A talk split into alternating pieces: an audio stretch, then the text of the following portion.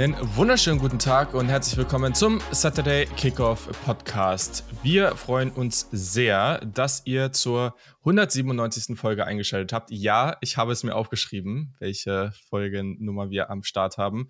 Und damit seht oder hört ihr dann ja auch, dass es nur noch drei Stück sind, bis wir die 200 geknackt haben. Ziemlich cool. Jetzt so zum Start der Saison. Verdammt nice. Ähm, und ja, wir sind heute zu viert, aber nicht in der gleichen Kollektion jetzt fehlt mir das Wort, aber Konstellation. Nicht in Konstellation, so ist das Wort, genau, vielen Dank. Äh, wie das letzte Mal, denn der Kiel ist, glaube ich, schon auf Auswärtsreise oder irgendwie beim Fußball. Ich glaube, da war irgendwas, ne? Äh, schon auf jeden Fall äh, am Start hier. Und deswegen natürlich wie immer dabei der wunderbare Yannick Politowski. Hallo. Hello again. Ja, ich glaube, Kiel, weiß ich gar nicht, was hat er erzählt? Nach Jena oder Nürnberg irgendwie sowas fährt? Nach Nürnberg, Nürnberg glaube ich. Nürnberg. Nürnberg, ja. Ja, der kennt sich der Luca natürlich aus. Ich habe auch schon gehört, der hat, heute, der hat diese Woche schon wieder irgendwelche brasilianischen Pokalspiele oder sowas geguckt. Ähm, hi Luca. Moin, moin. Ja, äh, unter der Woche brasilianischer Pokal, Halbfinale, Hinspiel. War toll. Super, das klingt, äh, weiß ich nicht, ob es spannend war, aber ähm, naja, mal gucken. ähm, Okay, und dann haben wir natürlich einen Gast heute, weil wenn ich sage, wir sind zu viert und Kia ist nicht da, dann bleibt noch eine Person übrig. Und das ist die perfekte Person, die wir uns hier reingeholt haben für diese Folge, nämlich den Peter Schindler, vom Co der unter anderem Co-Host vom Horns and Horses Podcast ist. Peter, wir freuen uns sehr, dass du dabei bist. Hi, wie geht's dir? Ja, vielen Dank für die Einladung. Mir geht es sehr, sehr gut. Äh, Folge 197, das ist schon, das ist schon ein dickes Brett. Also ich erinnere mich, ich war ja in einer der ersten Folgen mit dabei und äh, es sind mittlerweile 197. Das ist, das ist krass. Also ähm, das Projekt wächst und gedeiht. Äh, insofern ähm, freue ich mich wieder Teil oder als Gast hier dabei zu sein.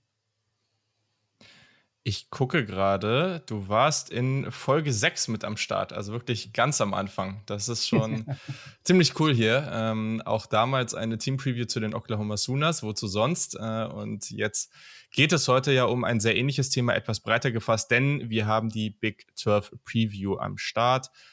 Ganz kurz noch einmal hier, ich sag's schon mal am Anfang, am Ende vielleicht auch nochmal, aber ein kurzer Aufruf. Wir werden in der nächsten Folge ja, so die Week One Preview natürlich haben, weil da gibt's einige richtig, richtig gute Spiele.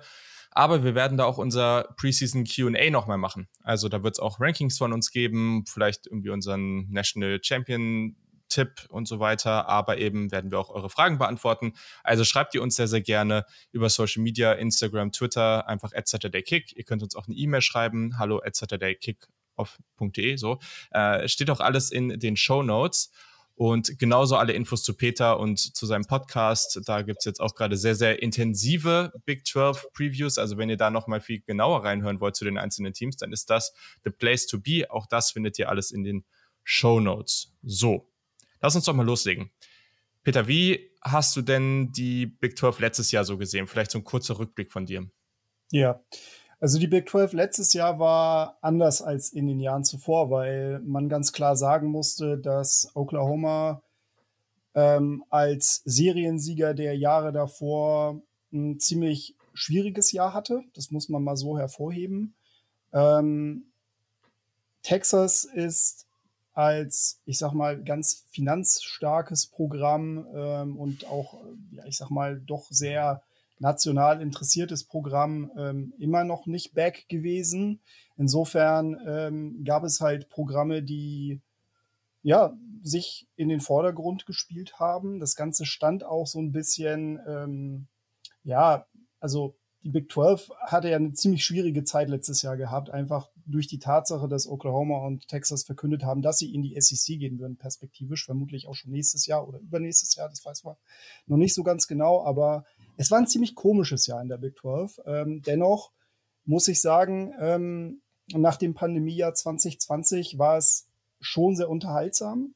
Vielleicht nicht auf dem Niveau anderer Conferences, aber dadurch, dass es die einzige FBS Top, also eine der, der Top Conferences ist, die wirklich jeder gegen jeden spielt, ähm, gab es eigentlich fast jede Woche Überraschungen und ähm, viel Diskussionsbedarf auf jeden Fall.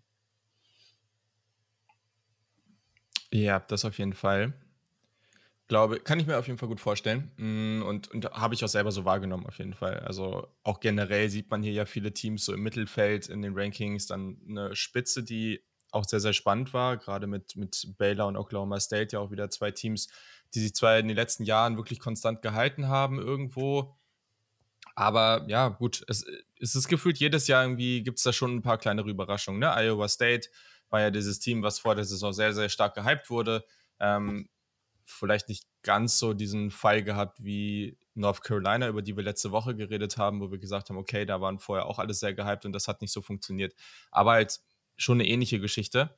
Ähm, ja, Luca, hast du noch irgendwas äh, zum Rückblick, irgendwas, was dir noch aufgefallen ist, was, äh, was du nochmal unseren HörerInnen mitteilen möchtest?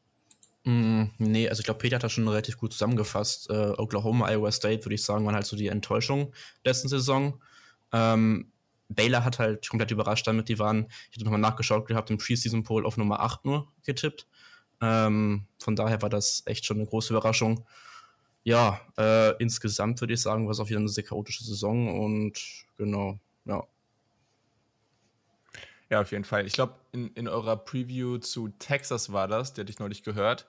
Und da hattet ihr auch drüber gesprochen, dass eigentlich fast jede Partie zwischen Texas und Oklahoma ja auch eigentlich immer irgendwie Madness ist und irgendwie super spannend. Und ich finde, das trifft es eigentlich ganz gut, weil es gibt halt viele Conferences, wo gerade die großen, wo es halt einige Teams gibt, die da sehr konstant und dominant durchmarschieren und ganz so, auch wenn Oklahoma schon dieser Seriensieger war in den letzten Jahren, aber ganz so ist es da halt eben nicht.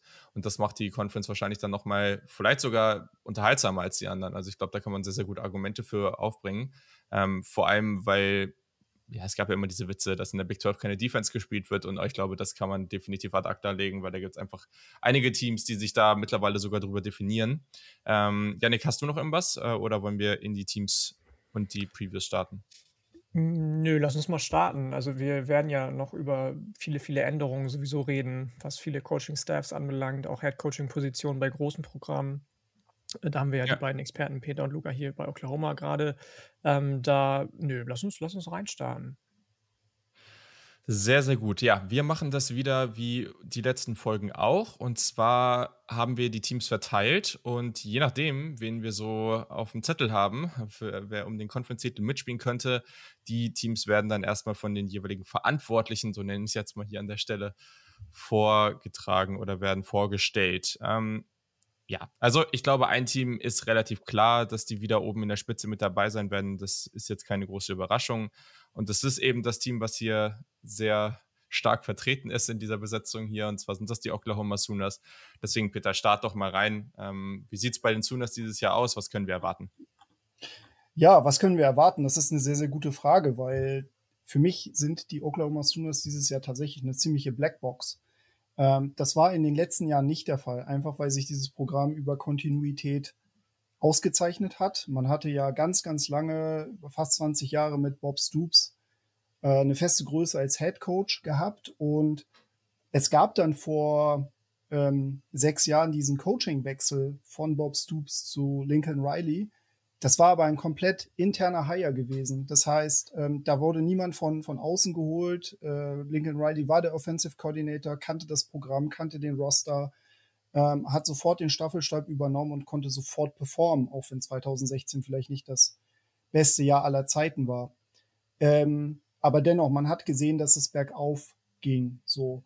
Und 2021 war es tatsächlich das schlechteste Jahr unter Lincoln Riley, wenn man beispielsweise sich das Simple Rating System von Sports Reference anguckt. Und der 11 zu 2 Rekord, 7 zu 2 in der Big 12, äh, ist jetzt vielleicht äh, von außen gesehen, würde man sich sagen, okay, hm, schwacher Rekord sieht jetzt vielleicht anders aus, aber die Ansprüche in Norman, Oklahoma sind halt einfach groß.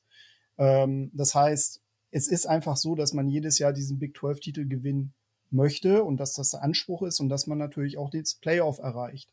Das war letztes Jahr nicht der Fall. Man hat beide Spiele gegen die Finalisten des Big 12 Championship Spiels verloren, gegen Oklahoma State und gegen Baylor und auch verdient verloren aus meiner Sicht.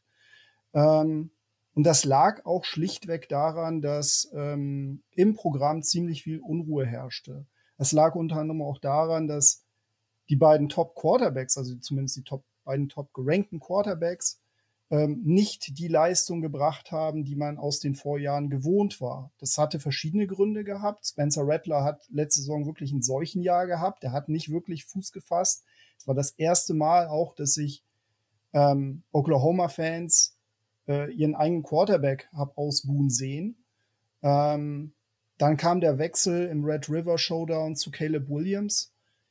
Der hat dieses Red River Duell quasi zugunsten von Oklahoma entschieden, aber man hat halt auch gesehen, der ist ein True Freshman und der ist zwar talentiert, aber ihm fehlt, ihm fehlte letztes Jahr noch gewiss ganz, ganz viel Erfahrung. Ähm, innerhalb des Running Back Rooms hatte man eine Ein-Mann-Show mit Kennedy Brooks. Dahinter war nicht wirklich viel. Also da fehlte wirklich auch irgendwie eine, ein ergänzender Spieler, der, der das, der auch im Running Game irgendwie einen Unterschied machen konnte oder auch die Pace ändern konnte. Ja, und wie es halt dann so ist, ne? Ich meine, wenn du einen Quarterback hast, der oder generell Quarterbacks hast, die strugglen, dann wirkt sich das auf die Performance in den Wide Receiver Room aus, auch bei den H-Backs und Tight Ends. Die O-Line war jetzt auch nicht gerade die große Hilfe gewesen. Ähm, Creed Humphrey musste ersetzt werden auf der Center-Position. Das war ziemlich große, das waren ziemlich große Fußstapfen, die da ähm, gefüllt werden mussten. Ja, und 2021 war es halt auch für die Defense nicht unbedingt viel besser. Man hatte in der Secondary große Probleme gehabt. Ähm, auch Verletzungsprobleme, auch wenn die Front, speziell die Line, sehr, sehr gut performt haben mit Perry Winfrey und Nick Bonito. Und dieses Jahr wird es halt einfach viel Turnaround geben im Roster. Dylan Gabriel ist neu als Quarterback. Ähm, man hat halt nicht mehr die Tiefe auf dieser Position. Man wird halt auch mit Freshmen auf der Running Back Position einiges machen müssen. Auf Wide Receiver ist man zwar noch sehr, sehr gut aufgestellt mit Marvin Mims zum Beispiel und Theo Weiss, äh, sehr erfahrene Receiver. Aber da ist halt auch die Tiefe nicht mehr so gegeben, weil halt es ganz, ganz viele Transfers in Richtung USC gab, die ja zusammen mit Oklahoma ein Teil des Staffs gegangen sind. O-Line ist vielleicht tatsächlich noch eine Stärke der Offense, aber man hat halt auch gesehen in der All Preseason All Big 12 Team, es ist kein Oklahoma-Spieler, weder auf offensiver Seite noch auf defensiver Seite vorhanden. Ähm, in der Defense gibt es zahlreiche Spieler, die nach vorne dringen, aber die müssen halt auch ziemlich viele große Fußstapfen ersetzen. Unter anderem halt auch Nick Bonito, Perrion Winfrey, Isaiah Thomas. Das sind alle Spieler, denen ich das zutraue, aber die müssen das halt erstmal beweisen. Aus meiner Sicht ist es eine Prove-It-Saison für Oklahoma und da bin ich mal sehr gespannt, wie hoch das Ceiling ist. Ich muss sagen, ich bin da ein bisschen vorsichtig. Ja, würde ich mich eigentlich anschließen zu dem, was Peter gerade schon meinte. Ähm, dieses Jahr, also ich will jetzt nicht mein Ranking spoilern, aber ja, ich bin auch eher vorsichtig optimistisch noch, obwohl ich sagen muss, dass gerade mit Brent Venables, dem Head Coach, viel gute neue Energie ins Programm gekommen ist so. Ähm, das ist auch jetzt im Spring Game aufgefallen, da war das ganze Stadion fast ausverkauft. Ähm, generell, es gab auch, ich hatte so ein Behind-the-Scenes-Video gesehen gehabt jetzt vom Spring Practice. Ähm, da war auch nur positive Energie zu sehen. Das war echt ganz cool zu sehen. Ähm, ja, aber wie Peter schon meinte, es gibt halt defensiv in der D-Line vor allem sind riesige Lücken entstanden durch die äh, Spiele, die in die NFL gegangen sind jetzt. Aber ich muss sagen, dass vor allem das Secondary, dass ich von der Bismarck erwarte, weil da einige gute Spieler sind. Key Lawrence ist da zum Beispiel einer, ähm, der da auf Safety äh, hervorstechen könnte. Ähm, ja, und auf Cornerback auf Woody Washington zum Beispiel. Der könnte ähm, auch interessant vielleicht werden für den Draft, muss man mal sehen. Ähm, ja, ansonsten ist halt wirklich wichtig, dass die O-Line ähm, weiter Schritte nach vorne macht. Mit Bienenbauer auch den O-Line-Coach äh, behalten. Das war auch sehr wichtig jetzt nach dem ganzen Umbruch, dass so ein bisschen Stabilität auch in der O-Line da bleibt. Äh, ja, und da muss man sehen, was Gabriel abliefern kann mit Levy als neuen Offensive Coordinator, wie das System aussieht. Bin ich auch gespannt mal. Ähm, ja, das wäre jetzt soweit meine Einschätzung. Aber ich glaube, Peter hat da schon relativ viel abgehandelt von gerade. Ja. Ja, gerade mit Lebby, äh, Yannick, da bist du ja auch äh, immer, immer am Start und bist eigentlich großer Fan, ne? Ähm, ja, tatsächlich. Ich mochte sehr, was er mit, mit Lane Kiffin zusammen geschafft hat oder geschaffen hat bei, bei Ole Miss und natürlich dann so jemand wie Dylan Gabriel als Transfer Quarterback zu bekommen, das spielt ihm natürlich sehr in die Karten. Ne? Und der ist ja auch nur als Transfer Quarterback gekommen, weil eben Jeff Levy zu den Sooners, glaube ich, ähm, gewechselt ist. Er war ja erst UCLA-Commit aus dem Transferportal von UCF heraus und ähm, dann eben sich doch nochmal umentschieden zu OU. Ich glaube schon. Es war ja auch jemand, den wir zum Beispiel letztes Jahr in den Top 5 ähm, Quarterbacks vor der Saison gesehen haben, bevor er sich dazu entschieden hat, nochmal in den, die College-Saison zurückzugehen, weil er sich verletzt hatte. Ähm, ich glaube, dass der schon zum Beispiel im Zusammenspiel mit Marvin Mims ähm, gut was abliefern kann. Genau, zu Jeff Levy müsste man vielleicht nochmal ergänzen. Ähm, also sportliche Ebene sicherlich äh, kann, kann man da nichts gegen sagen und er wird halt auch äh, als Recruiter, hat halt auch als Recruiter einen großen Einfluss, weil auch Jackson Arnold, einer der Top Quarterbacks der kommenden Recruiting-Klasse, auch gerade wegen Jeff Levy äh, zu EU committed äh, ist. Ähm, allerdings hat Levy eine ziemlich schwierige Vergangenheit und eine, ähm, also ist halt jemand, mit dem würde ich jetzt nicht persönlich irgendwie befreundet sein wollen oder in Urlaub verreisen wollen, einfach weil er ein Hauptakteur in dem Baylor-Skandal von vor ein paar Jahren war. Ähm, und das war halt, das ist nichts, was man unter, unter dem Teppich kehren ähm, sollte. Finde ich ehrlich gesagt persönlich schwierig, also auf menschlicher Ebene sehr schwieriger Hire, aber es ist halt leider in diesem Business so und College Football ist halt einfach ein Business, ähm, da drückt man halt einfach beide Augen zu und mich würde es persönlich auch echt nicht schocken, auch wenn es, sagen wir mal, ich jetzt Mageninhalt wahrscheinlich entleeren würde, wenn sie irgendwann Art, Art Bryles irgendwann mal wieder einen Job im College Football bekäme. Yes, das ja. ist auf jeden Fall super wichtig dazu zu sagen. Ähm, ja, ist eigentlich echt nicht cool, aber ja, das kennen wir aus der NFL, haben wir in dieser Offseason sehr ausführlich ähm, gesehen, was, äh, was da so passiert. Und da müssen wir jetzt auch nicht so tun, als ob der College Football da viel besser wäre. Ähm, das ist definitiv so. Ähm, ja, aber generell passiert ja eine Menge Oklahoma, ist auf jeden Fall ein spannendes Team. Was mich jetzt noch abschließend interessiert, einfach weil ich den Spieler über die letzten Jahre irgendwie ganz gern verfolgt habe.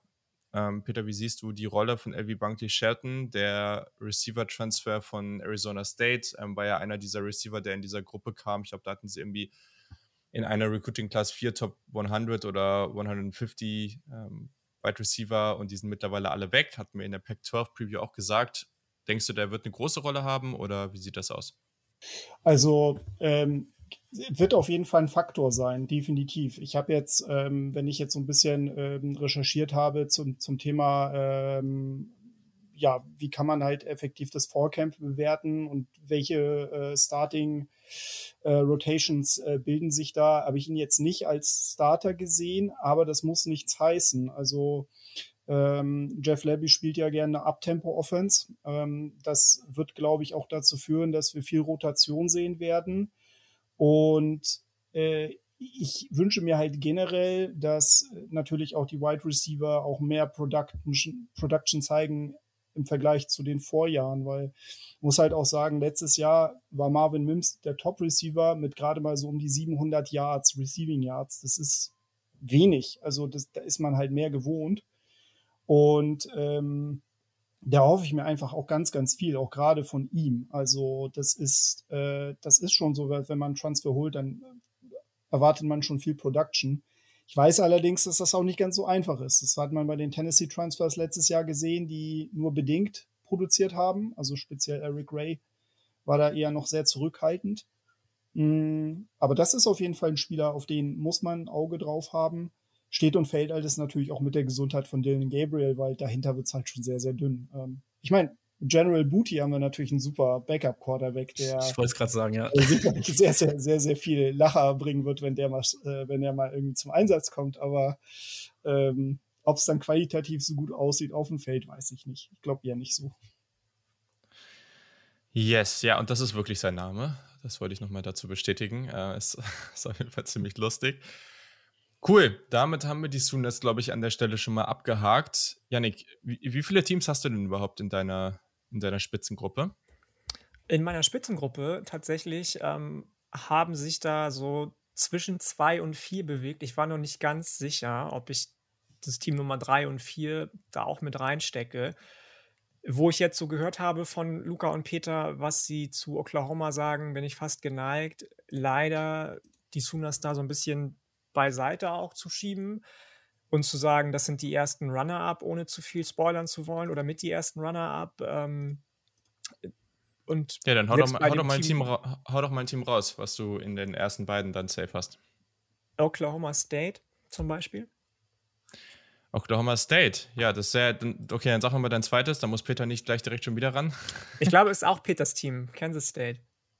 Ah, wow, okay, er hat alle drei. Krass. Ja, gut, dann ähm, machen wir es aber trotzdem interessant, ähm, weil ich habe beide nicht da drin. Ähm, dann machen wir es anders und in, dann hau ich eins raus, nämlich ich habe Baylor noch dabei.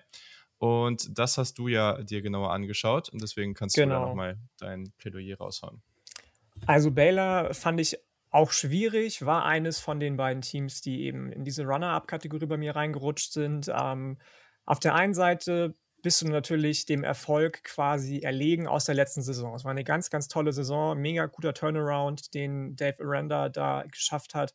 Ähm, ist ja schon das zweite Mal auch vor allem, dass man bei den Bears sowas hinbekommt. Der von uns allen in der NFL nicht mehr ganz so geschätzte Matt Rule hat das ja auch richtig gut auf die Kette bekommen bei den Bears, von so einem, ja, eben aus diesem Skandal raus, den wir eben angesprochen haben, wieder ein passables Programm zu machen bevor er dann in die NFL abgewandert ist. Jetzt ist es das zweite Mal so. Jetzt verlierst du gerade defensiv äh, viel, wenn es um äh, Star Power geht. Jalen Petre nicht mehr da, Terry Bernard ist nicht mehr da. Die beiden Running Backs, Abram Smith, der unter anderem den School Record für, für, für gelaufene Yards ähm, letzte Saison hatte, und Tristan Ebner sind beide weg.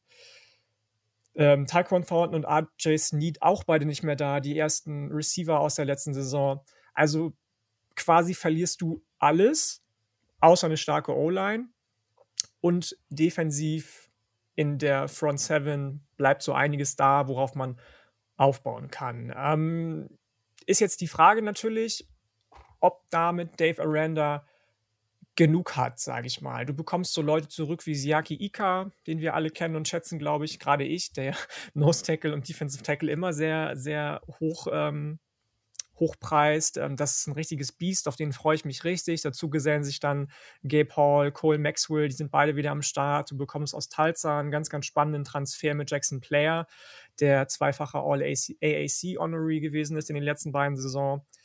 Der Rest der Edge, ähm, des Edge-Core ist solide. Auf Linebacker gibt es jemanden, der relativ underrated ist mit Dylan Doyle, wenn du mich fragst. Ähm, und dann bekommst du noch einen relativ spannenden Transfer mit Josh White, bei dem man aber mal gucken muss, ob er seinen früheren hohen Prospect-Status äh, rechtfertigen kann. Speed, Football IQ, Burst ist da, sagt Dave Aranda, Physis wäre da.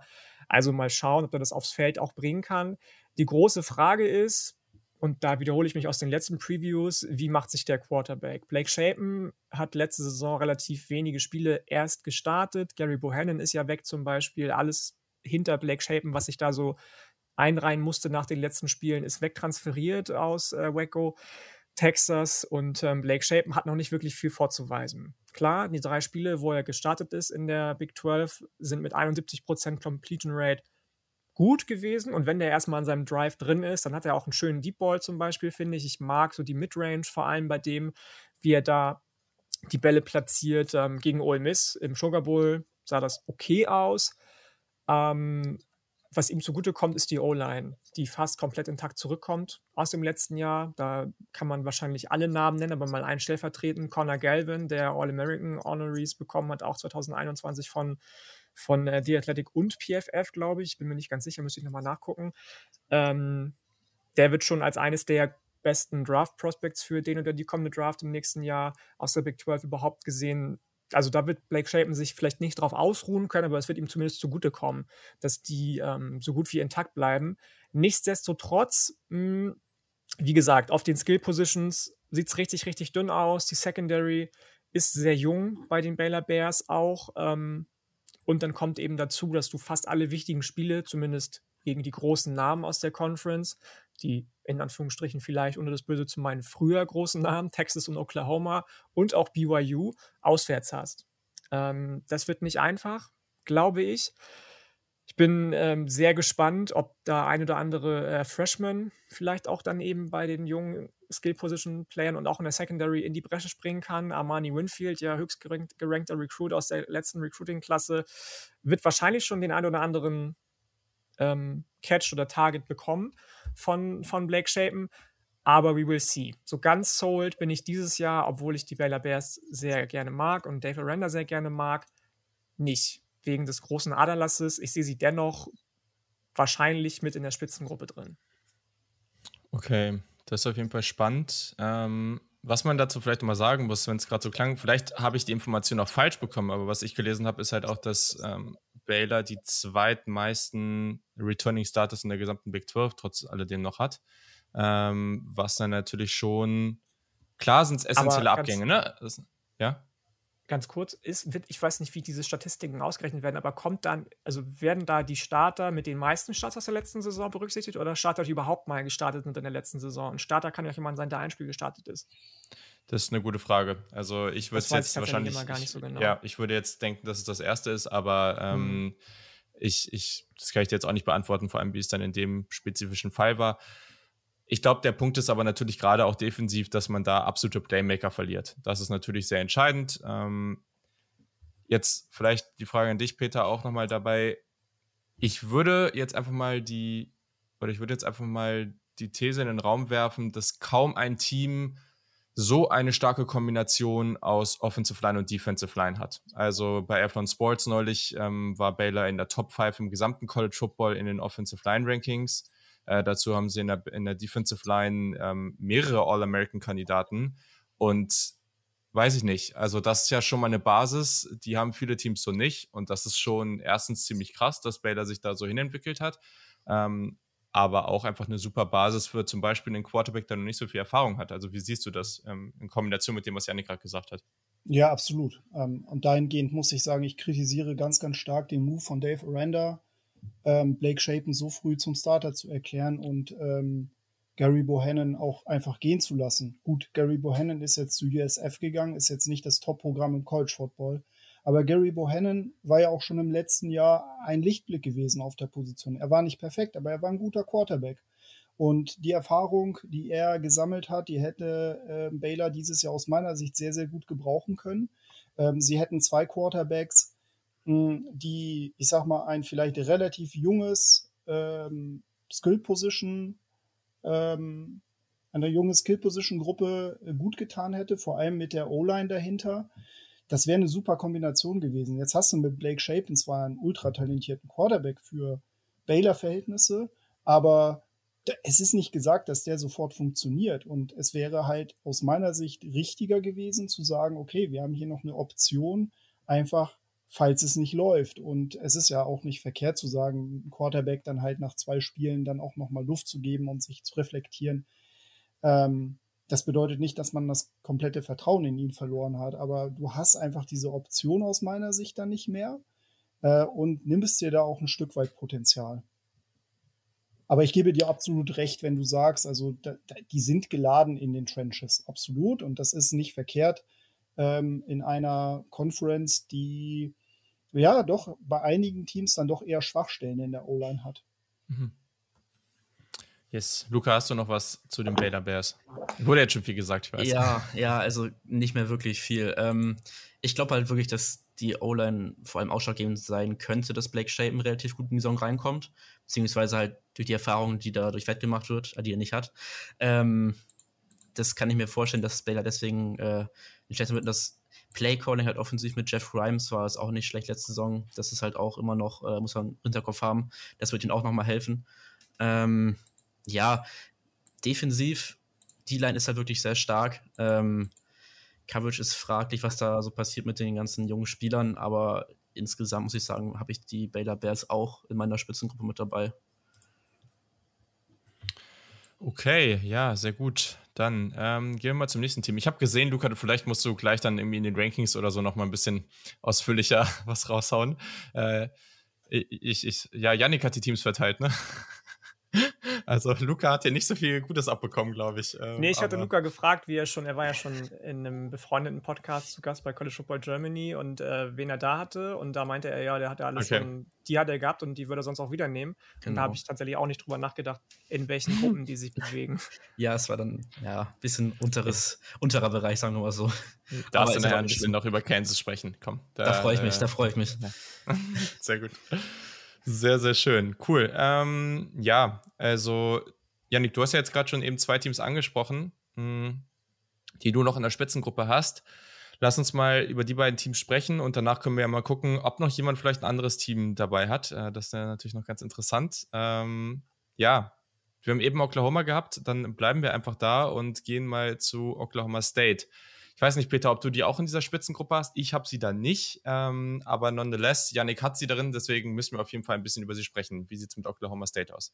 Yes, ich habe sie in meiner Spitzengruppe und für mich sind sie tatsächlich auch einer der, wenn nicht sogar der Favorit auf die Big 12 Championship dieses Jahr. Ui, okay. Äh, das will ich, das will ich schon mal so raushauen. Ähm, ja, Oklahoma State, vielleicht hole ich da ein bisschen weiter aus. Ich habe gestern eine Infografik gesehen, ich meine, das wäre von Fox Sports gewesen. Ähm, Mike Gandhi ist der äh, Head Coach mit der zweitlangsten Tenure im College Football aktuell. Und Kontinuität wird bei Oklahoma State aktuell ganz, ganz groß geschrieben.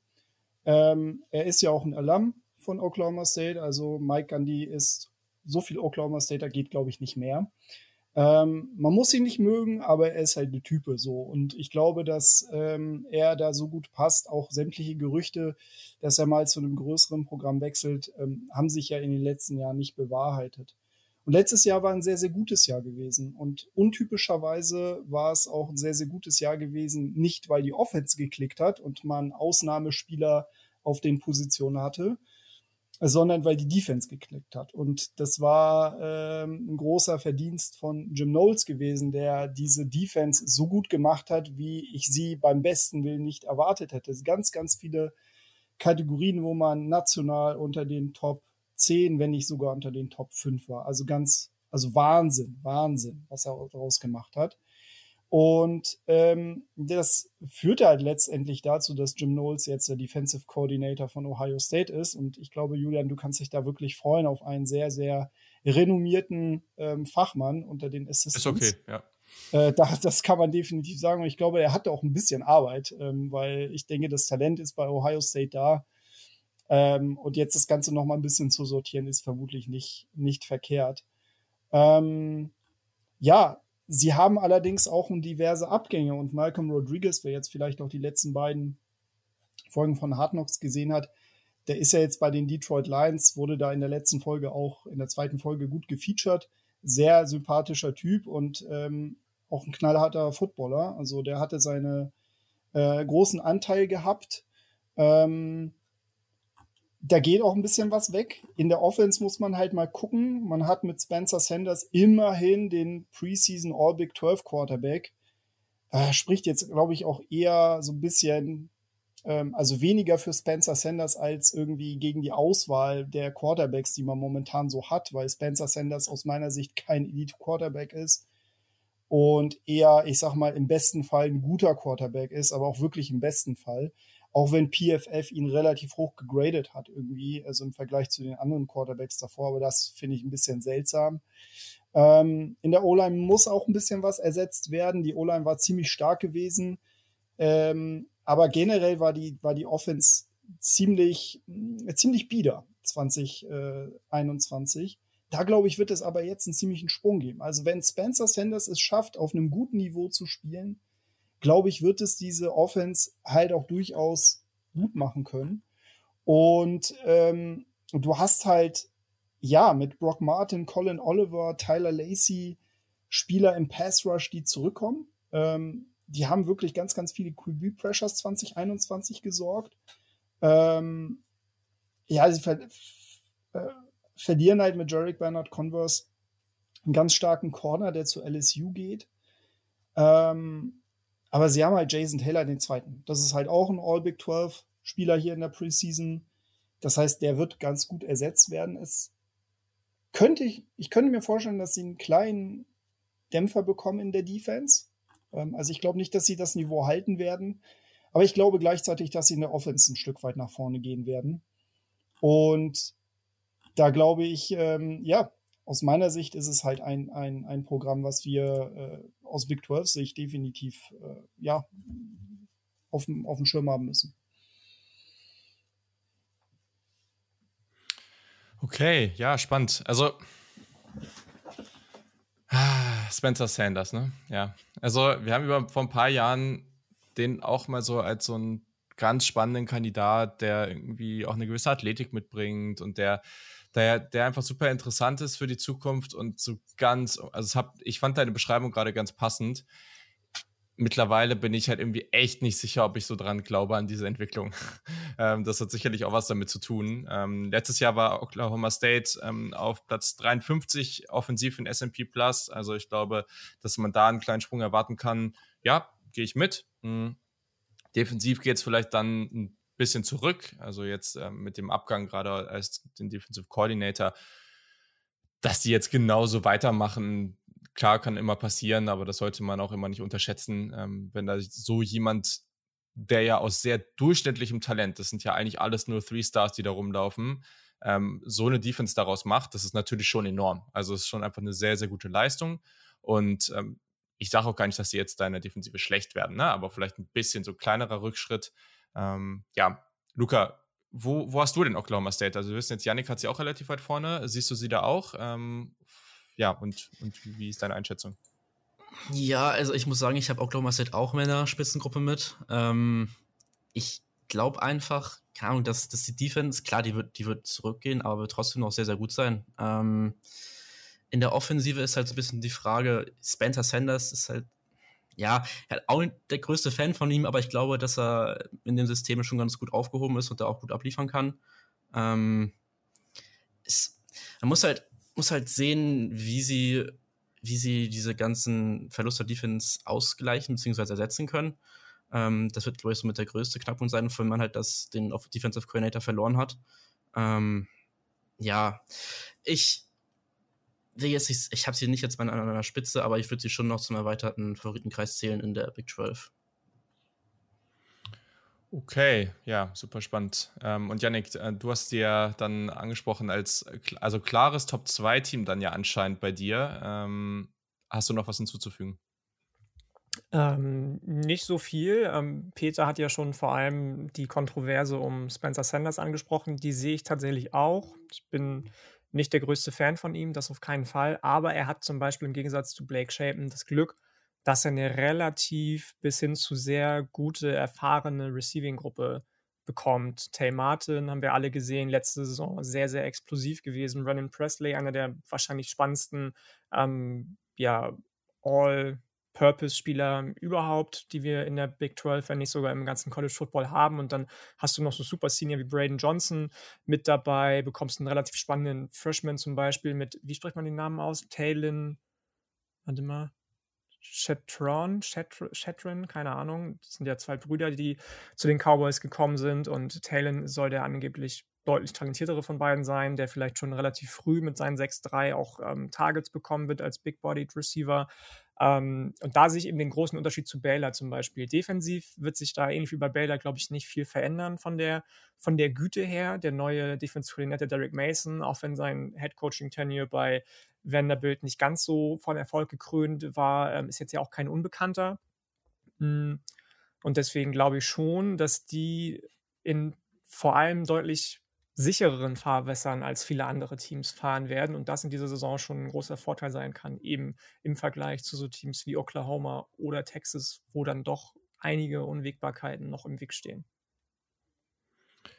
Okay, ja, dann haben wir das nächste Team erledigt. Ähm, ja, und äh, Peter hat hier, hat hier abgesahnt heute. Ähm, Yannick hat Kansas State auch in dieser Spitzengruppe.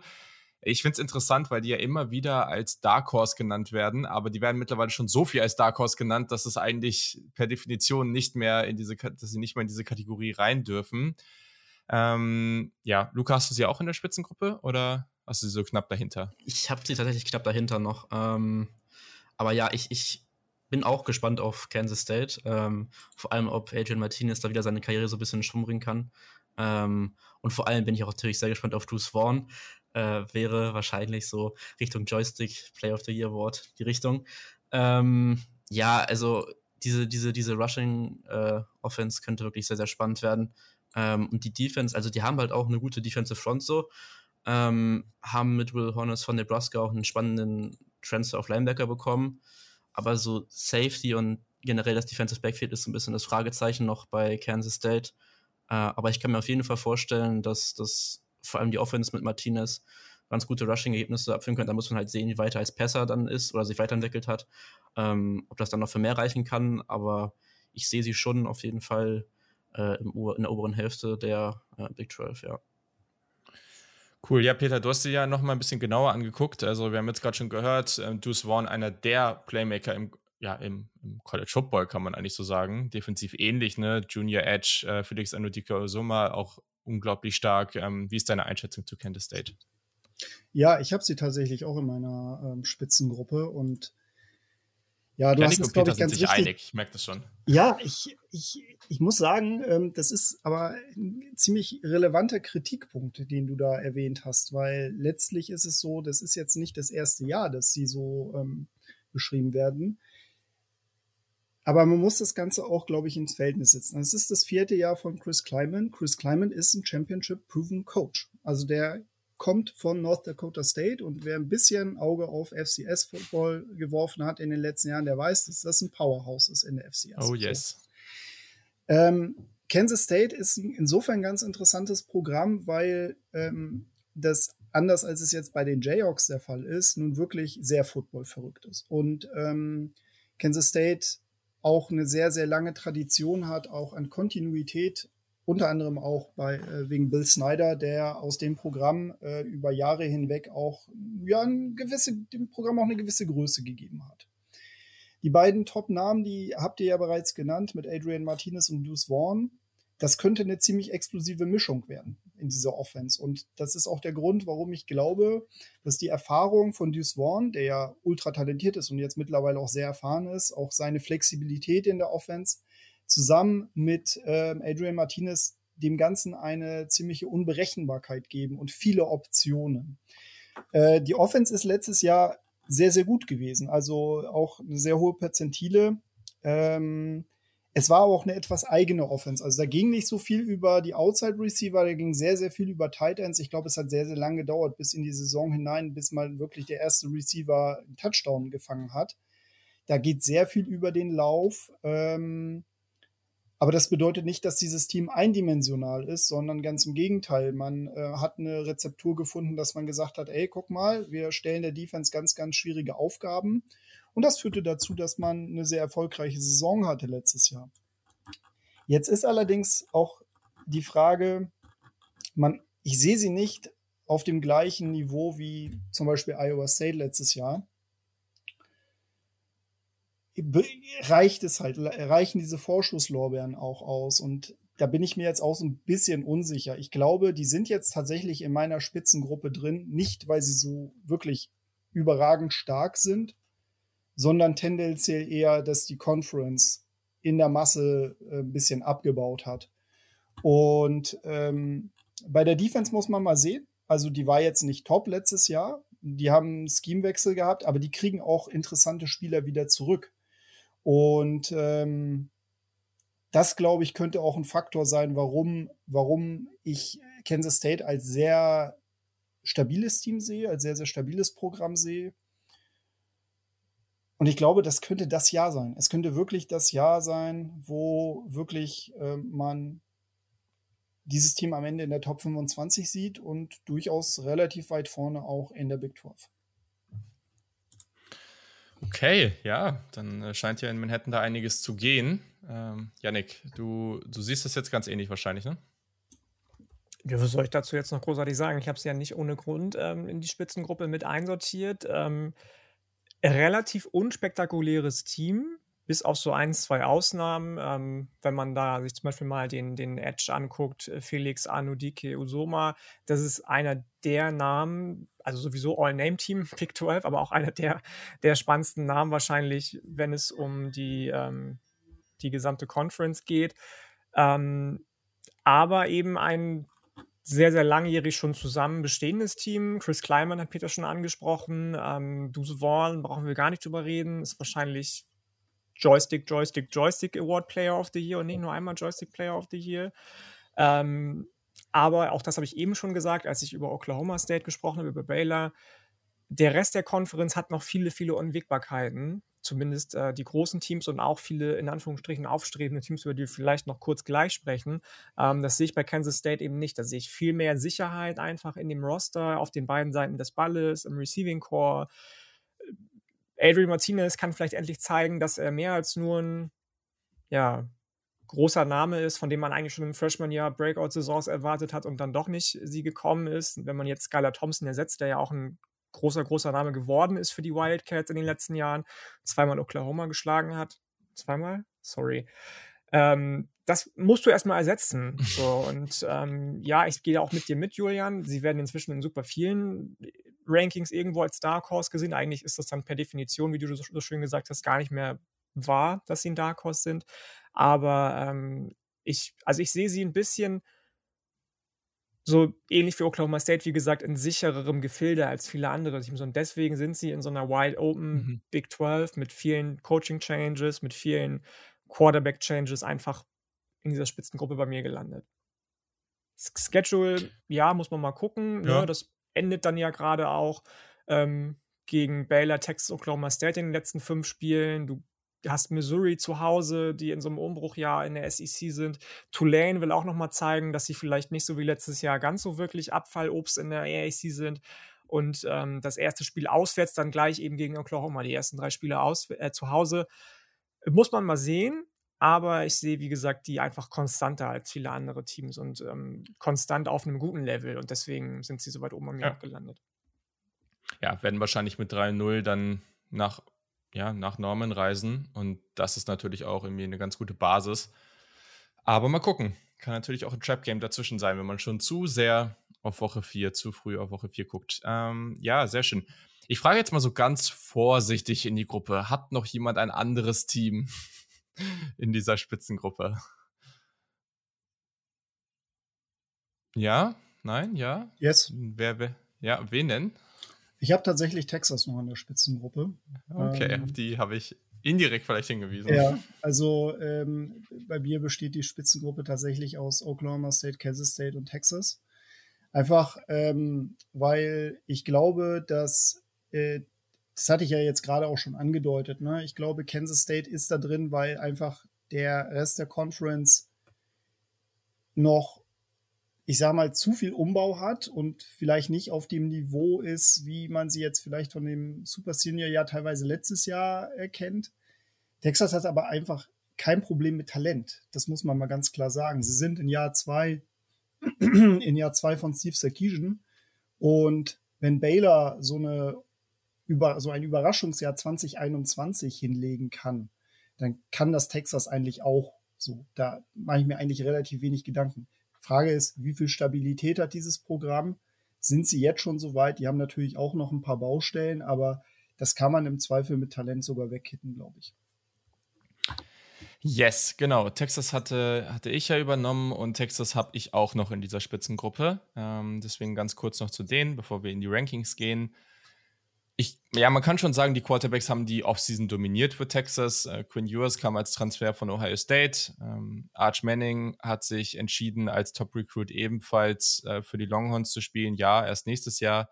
Ähm, aber ja, also das ist schon, auch wenn man einfach mal auf die Recruiting-Ratings ähm, der beiden guckt, ist das schon enorm, was die da jetzt an Quarterback-Talent für die nächsten Jahre am Start haben. Aber gleichzeitig muss man auch sagen, und das ist eben, du hast das Wort Stabilität eben in den Raum geworfen, nicht ganz unwichtig, was Texas angeht. 2021 war eine mittlere Katastrophe. Ich glaube, das kann man schon so ausdrücken. Ähm, die O-Line, die Run-Defense war schlecht, äh, Quarterbacks haben nicht wirklich geholfen. Man hatte diesen äh, Six-Game-Losing-Streak, das war der längste seit 1956. Ähm, also diese erste Saison von Steve Sarkisian, die lief nicht so, wie man sich das erhofft hatte. Und das, was jetzt passieren muss, naja, man muss irgendwie bessere Chemie im Team haben, muss bessere Absprache zwischen all diesen relevanten Stakeholdern, die es da jetzt so gibt, finden.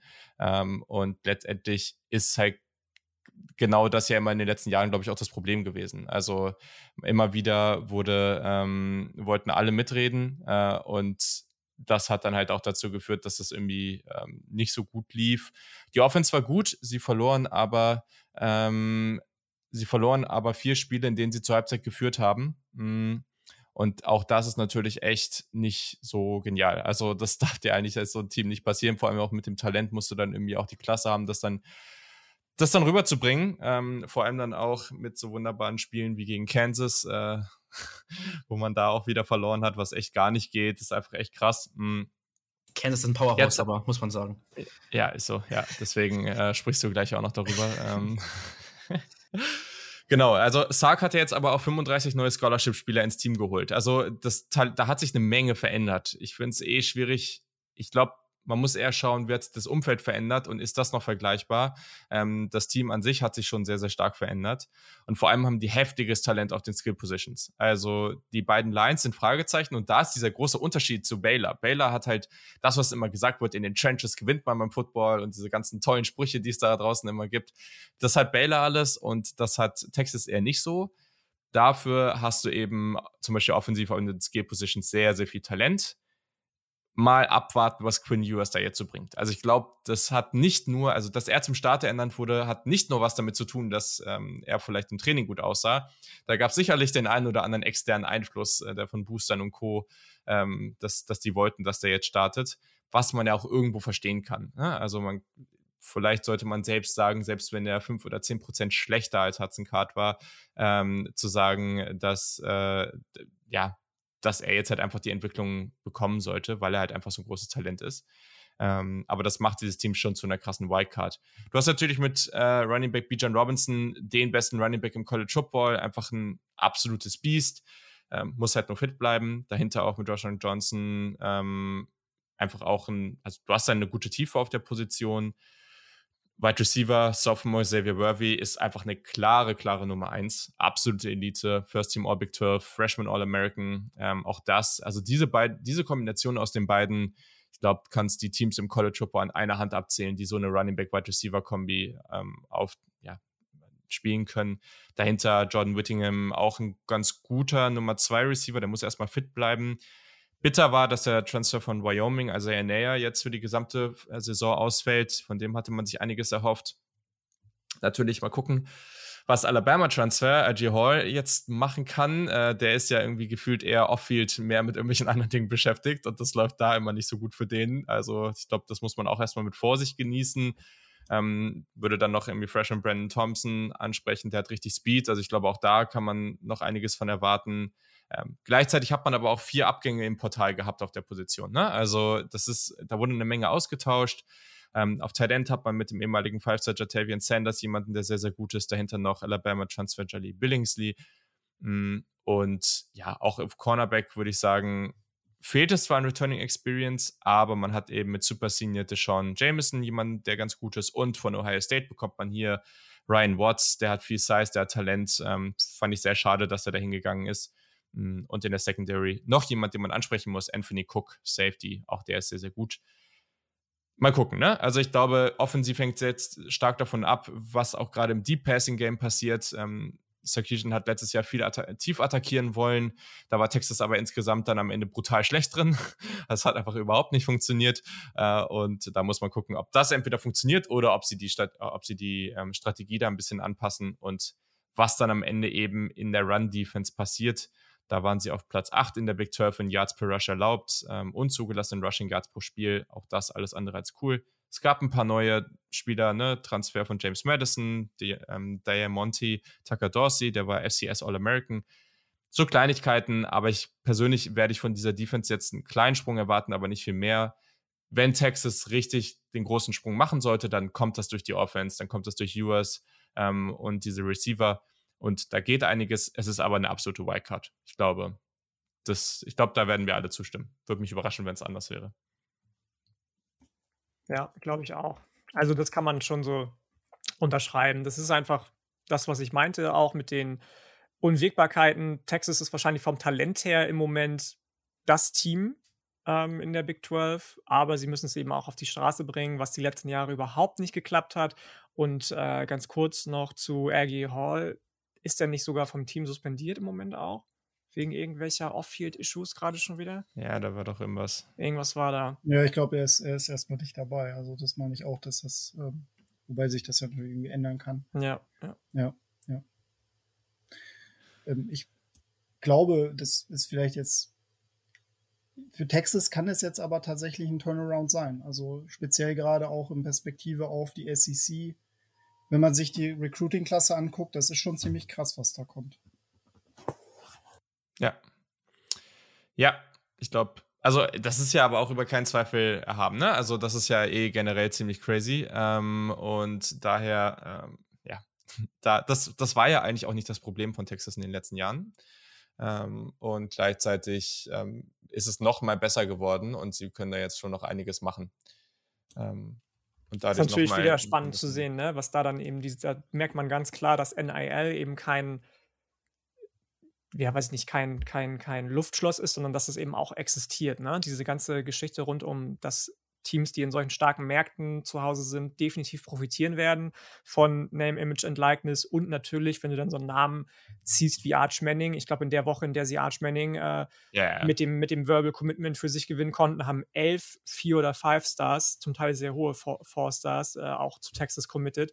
Das war schon eine krasse Zeit. Also ich erinnere mich noch an 2020, wo das, äh, was dann ja auch mit den äh, McDonalds-Tüten Moneyback-Skandelchen äh, tatsächlich sich äh, ausgespielt hat, aber als es dann äh, in Zeiten zu Tennessee Volunteers sehr guten Recruiting-Ergebnissen kam vor zwei Jahren, da war dann ganz schnell die Rede von, ja, Moneybags und, ähm, und, und, und Pay for Play, was nicht mhm. erlaubt ist. Und jetzt ist es halt legal erlaubt, so, und davon profitiert Texas natürlich ganz enorm. Auch viele andere Programme, aber gerade Texas ist, glaube ich, so als eines auch der Schwergewichte im College Football schon seit immer ähm, ganz, ganz klarer Nutznießer davon. Was ich denen nur gönne tatsächlich, weil am Ende sollen die Athleten ja bezahlt werden und Athletinnen in allen Sportarten, finde ich. Ähm, aber sie müssen es dann ja. eben auch mal rechtfertigen.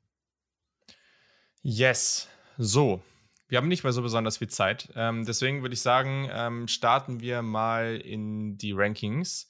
Ähm, und ich würde einfach sagen, dass wir Peter mal ähm, den Vortritt lassen, dann haut er mal sein Ranking raus und je nachdem, wie viel Zeit wir noch haben, ähm, macht Luca dann weiter oder wir nehmen das einfach danach zu dritt weiter auf, weil Peter dann gleich los muss. Ähm, und genau, also Peter, start doch mal mit dem Ranking, einfach von hinten nach vorne und wir sind gespannt, wo die Kansas Jayhawks gelandet sind. ja, genau. Also der, der letzte Platz ist reserviert für die, für die Jayhawks. Also ich, ich glaube, sie machen einen Schritt nach vorne. Äh, sie werden nicht so schlecht sein wie letztes Jahr, aber sie sind eigentlich Talentlevel technisch immer noch ganz weit hinten. Und auch der Fokus der Schule liegt einfach nicht beim Football. Das muss man ganz klar sagen. Deswegen der letzte Platz für die Jayhawks. Platz 9 äh, geht an die Texas Tech Red Raiders. Die Texas Tech Red Raiders ähm, werden ein ziemlich schwieriges Jahr haben. Es wird für sie ein ziemlich hartes Übergangsjahr werden. Äh, neuer Head Coach, der sicherlich äh, in Texas sehr, sehr gut vernetzt ist. Aber das war es dann auch und ich sehe die Talentlevel technisch echt nicht so weit vorne. Äh, Platz 8, 7, 6, das ist tatsächlich so ein bisschen Lotterie aus meiner Sicht, aber auf Platz mhm. 8 sehe ich momentan West Virginia. Ähm, da kann sich aber noch einiges verschieben. Ja, äh, sie haben JT Daniels, ja, sie haben eine ähm, ne, ne relativ gute D-Line. Mal gucken. Also ich bin noch nicht so, so richtig sold, was, was den Turnaround angeht ähm, auf Platz Nummer 7. Ja, also ich glaube, das wird TCU sein. TCU hat ähm, einen sehr interessanten neuen Head Coach, äh, der ja von SMU gekommen ist und ähm, sie haben halt auch durchaus Talent. Ich bin sehr, sehr interessiert daran, ob sie jetzt diesen Shift schaffen von einer sehr defensiv orientierten ähm, Schule zu einer offensiv orientierten Schule. Ähm, auf Platz 6. Ja, ich glaube, das wird dann Baylor sein. Die werden ziemlich, ziemlich abrutschen aus, aus meiner Sicht. Ähm,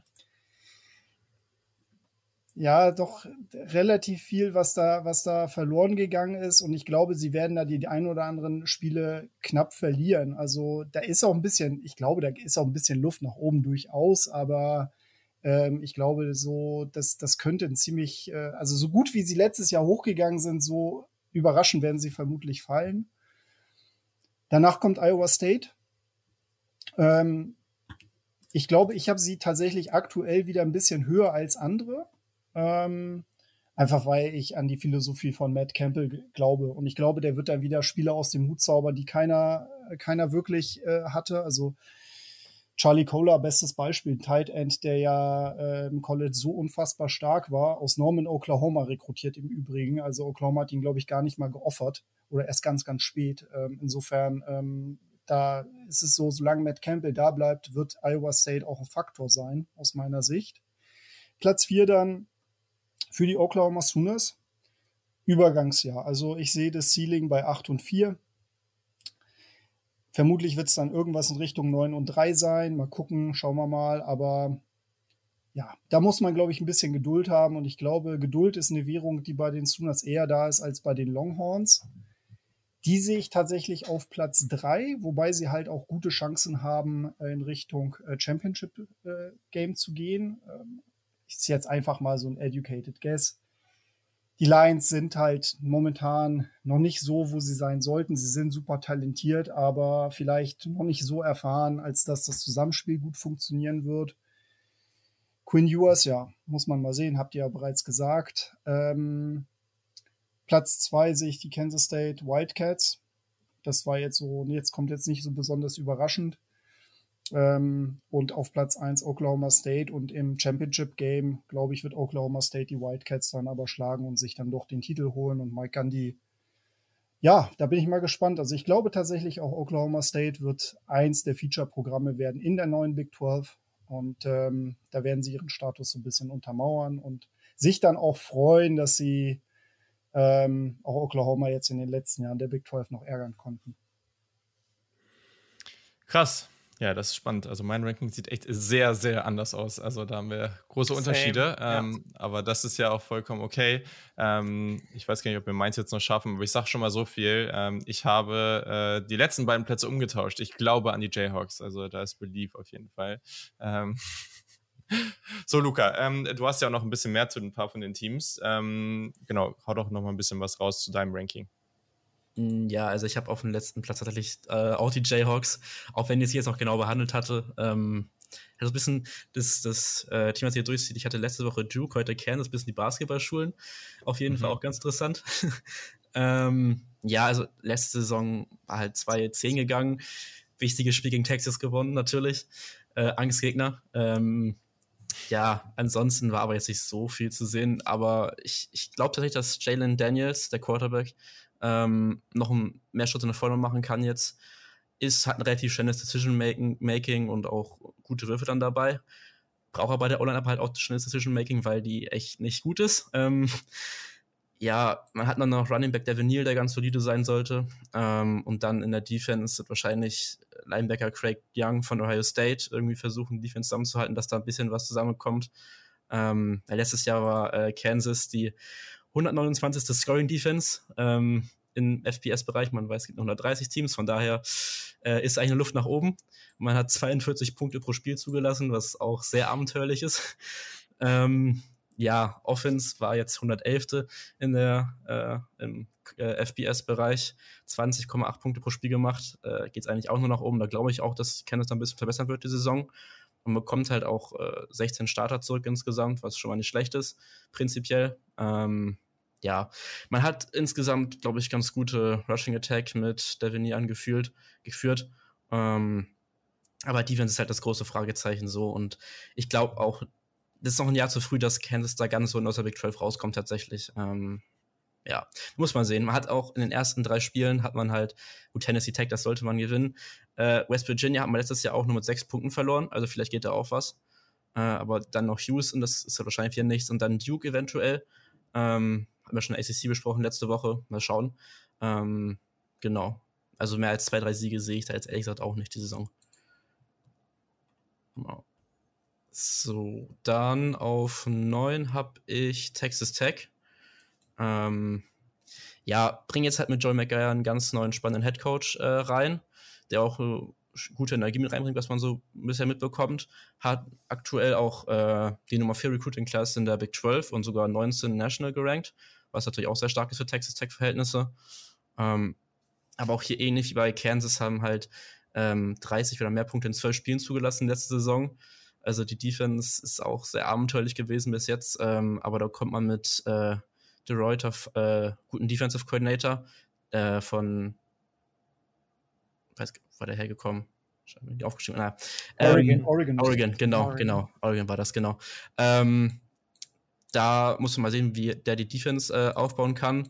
Vor allem um wahrscheinlich Linebacker Christian Mayweather rum, der als Super Senior nochmal zurückkommt äh, für ein Jahr. Und Terry Wilson, spannender Edge, der auch für den Draft vielleicht interessant sein könnte. Ich habe auch schon ein paar Rankings gesehen, wo der auch in den Top 5 äh, für den Draft drin ist auf Edge. Ähm, auf jeden Fall auch spannend. Ähm, ja, man verliert aber trotzdem in der Defense viel Death und muss sehen, wie die äh, Tiefe dann auch auf äh, Cornerback und Safety ist. Offensiv hat man mit Tyler Shark letztes Jahr äh, Oregon Transfer, also ist von Oregon transferiert, hatte sich dann aber das Schlüsselbein gebrochen äh, in der letzten Saison, konnte dann nicht so viel spielen, hat jetzt aber anscheinend den Sta äh, Starting-Job übernommen. Man hat, was ich auch spannend finde, mit Zach Kidley, äh, neuen Offensive Coordinator, der von Western Kentucky gekommen ist letztes Jahr und da auch eine der exklusivsten Offensive der letzten Jahre, äh, letztes Jahr aufgestellt hat im FBS-Bereich mit Bailey Let It Zap Zappi.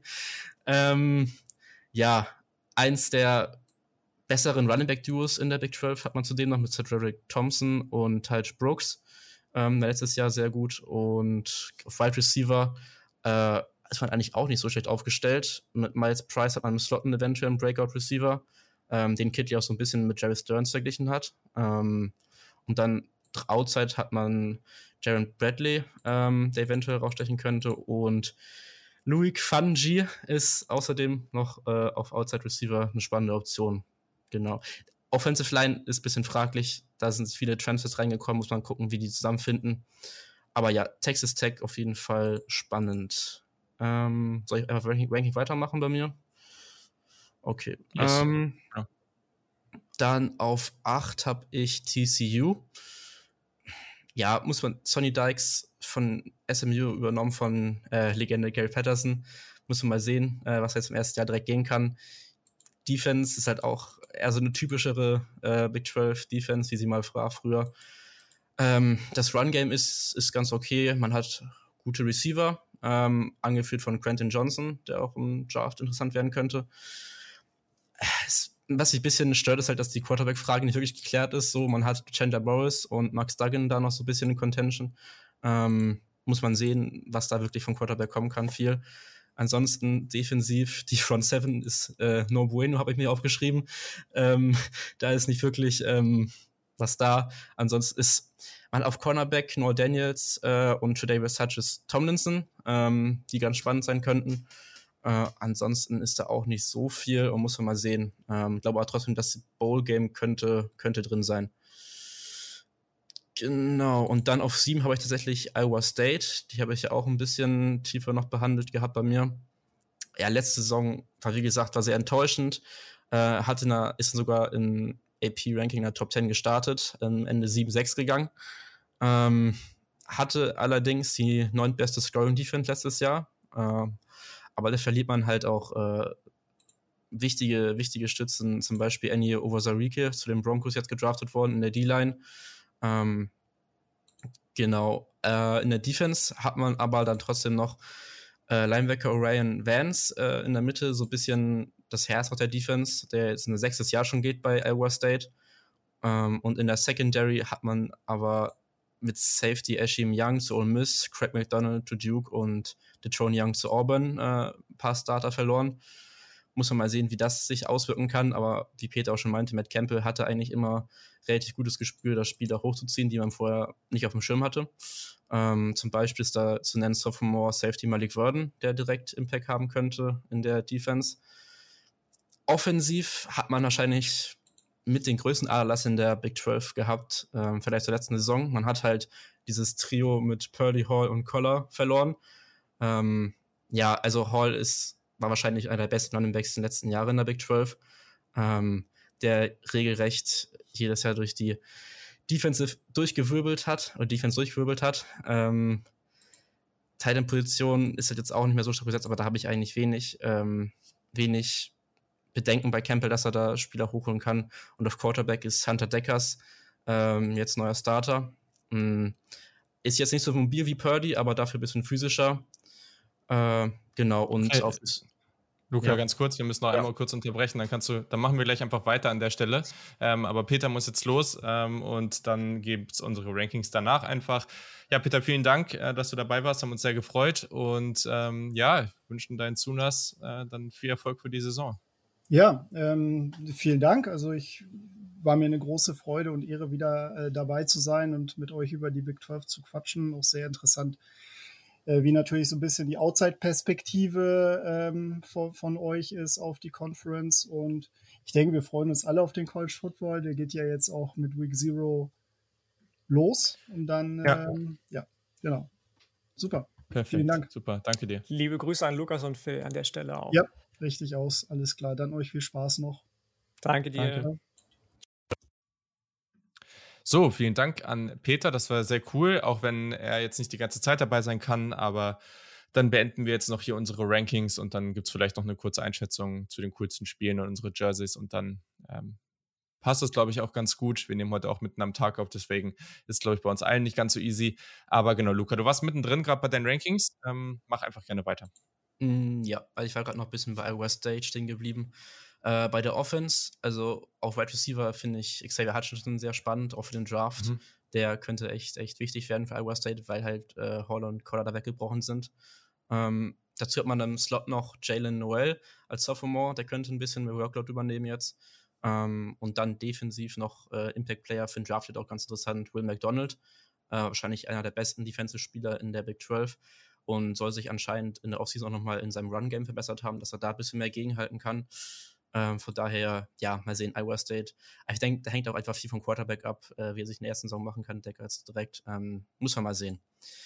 Gut, dann auf 6 habe ich West Virginia. Mm, ja, ich bin vor allem gespannt auf JT Daniels, ähm, auf Quarterback natürlich. Äh, letztes Mal, als man so einen Blue Chip Transfer hatte mit Will Greer, sah die Offense ja auf jeden Fall nicht schlecht aus. Also vielleicht kann man so ein bisschen das duplizieren. Ähm, man hat auf jeden Fall eine talentierte O-Line mit White äh, Millum und Doug Nestor vor allem, die man da rausheben kann. Ähm, die Def dann hat man in der ähm, Defense, vor allem in der Secondary, äh, paar junge Spiele, aber auch gutes Potenzial so. Muss man mal sehen, was da gehen kann direkt. Äh, Linebacker hat man mit Lance Dixon und dann behalten und Transfers mit Lee Kbogba und Jesse Cox äh, reinbekommen, die direkt relativ gut äh, spielen könnten in, in der Defense von den Mountaineers. Hat aber halt auch viele Key Starter ins Portal verloren, heißt, da muss man auch ein bisschen aktiver werden und äh, diese Spieler setzen. Insgesamt glaube ich, das ist relativ ähnlich wie zur letzten Saison und halt viel davon abhängt, wie JT Daniels einschlagen kann, direkt in seinem ersten Jahr. Genau. Dann auf 5 habe ich Kansas State, also niedriger als jetzt bei Peter. Ähm, aber trotzdem habe ich ja schon vorhin kurz was gesagt zu Kansas State, dass ich da ganz zuversichtlich bin, dass es eigentlich was werden könnte dieses Jahr mal. Ähm, und hoffe, dass auch so ein bisschen für Adrian Martinez, dass er so ein bisschen seine Karriere wieder in Schwung bringen kann bei Kansas State. Mhm. Auf 4 habe ich dann OU. Äh, ich glaube, Peter hatte die gerade auf 5 gehabt, wenn ich äh, richtig im Kopf bin. Ähm, ja. Vier, vier oder fünf. Ja, genau. Also ich sehe sie auch in der Range ungefähr. Ich glaube einfach, dass er dann gegenüber Kansas halt ein bisschen zu viel Talent noch da ist insgesamt. Ähm, aber Oklahoma, wie gesagt, da bin ich auch eher vorsichtig noch da, die weiter nach oben zu setzen. Ähm, auf drei habe ich dann Texas tatsächlich, also über Oklahoma, den Arch-Rival jetzt neu. Ähm, ja, haben halt wirklich gute Skill-Position-Player ähm, mit Bijan Robinson, äh, Xavier Worthy, Isaiah Nayer sind, sind echt sehr gut in der Offense. Hat auch mit Quinn Ewers natürlich einen High-Ceiling-Quarterback, wenn der einschlagen kann, ist es auch super. Aber ja, die Lines sind halt fraglich, da muss man ein bisschen gucken. Äh, die Front Seven in der Defense, vor allem auch gegen den Lauf, äh, können schwierig werden, wenn es auch so gegen Kansas State vor allem auch geht. Oder ja, da muss man sehen, wie das dann klappt. Ähm, ja, müssen sich halt verbessern jetzt in der zweiten Saison von Sark und halt nicht gegen schwächere Teams, Kansas, verlieren. Ähm, dann halte ich auch für so acht Siege für realistisch für Texas und sollten auf jeden Fall in der oberen, oberen äh, Hälfte der Big 12 äh, enden. Ja, und dann auf zwei habe ich dann Oklahoma State und auf eins Baylor. Also ich habe auf Baylor eine Saison praktisch dann direkt nachfolgende Saison predicted, dass sie da oben bleiben und sich so ein bisschen festsetzen können. Hm, halte von Blake Shapen tatsächlich auch ein bisschen was. Also mal sehen, was da kommt so. Ähm, ja, und Oklahoma State. Ich weiß halt nicht, dass die Defense halt so ein paar Abgänge hat, ist halt das Problem. Und da weiß ich nicht, ob es dann wirklich für mhm. ganz oben reichen kann. Ähm, deswegen habe ich dann auch in meinem Championship-Game Baylor über Oklahoma State und sage, dass die Bears praktisch einen äh, Conference-Titel verteidigen können. Ja. Okay, ja, spannend. Das äh, sieht hier auch nochmal ganz anders aus als eben, da ähm, im Ranking von, von Peter. Yannick, du bist als nächster dran. Alles klar. Ähm, ja, ich glaube, unsere Rankings unterscheiden sich dieses Mal so stark wie bisher noch nicht. Ähm, außer die Nummer 10, wobei die ja. Ist, ist die jetzt bei allen Kansas? Ja, nein? Weiß nee. ich gar nicht. Nee, ne? Nee, genau. Meine 10 ist auch Kansas. Was soll ich dazu jetzt noch großartig sagen? Ähm, nix. Das haben wir, glaube ich, schon ausdividiert. Hm. An der 9 habe ich Iowa State tatsächlich. Mir fehlen da einfach viele, viele Stützen, die jahrelang das Team von Will Campbell getragen haben und zu dem Team gemacht haben, dass es eben geworden ist unter ihm. Wenngleich das letztes Jahr schon wieder deutlich weniger spannend aussah als beispielsweise 2020. Deswegen sind die bei mir relativ weit unten gelandet. Auf der 8 habe ich leider, leider mein Team, West Virginia. Hm, das ist so ein bisschen das Make or Break hier, glaube ich, einfach für Neil Brown. Zumindest hoffe ich das. Wenn es dieses Jahr nicht klappt, dann wird es auch nie wieder klappen. Jetzt hat er ja schon das offensive Play Calling abgegeben. Man konnte Graham Harrell als Offensive Coordinator gewinnen von USC, wenngleich der ja auch so ein bisschen rausgeekelt wurde durch den Hire von Lincoln Riley. Und ähm, dazu bekommst du dann eben auch noch Tony Washington auf Wide Receiver als neuen Coach, der bei Coastal Carolina zum Beispiel dafür gesorgt hat, dass Isaiah Likely Isaiah Likely geworden ist. Ähm, ich hoffe, dass der so ein bisschen dafür sorgen kann, dass äh, Bryce Ford Wheaton und vor allem Sam James Jr. ihre Drop-Probleme ja in den Griff bekommen.